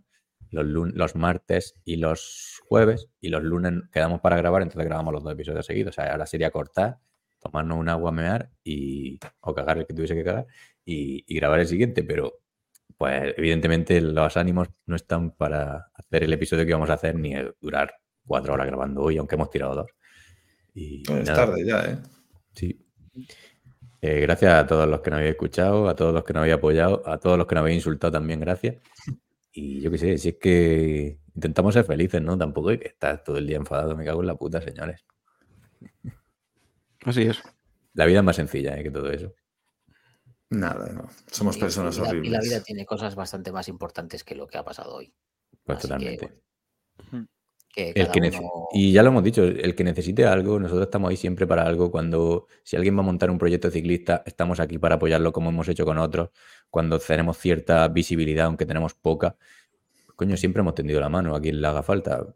Para las cosas importantes estamos ahí. Si a alguien le ha molestado algo, yo qué sé, pero las cosas importantes nadie puede negar que nosotros estamos ahí. Si alguien le ha molestado una tontería, pues tontería o cosa muy grande, pues... Yo solo voy a decir que cada uno centre su vida en lo que quiera, pero que me dejen a mí centrarme en la mía y yo me voy a centrar en ser feliz. Así que que sigan echando bilis que a mí me la repampinfla. Al final Internet es maravilloso y el que no quiera oír algo, pues, pues es que es tan sencillo como no ponerlo. Yo, vamos, yo es lo que hago, básicamente. Y es lo que eh, voy a hacer eh, a partir de ya, en Twitter, por ejemplo.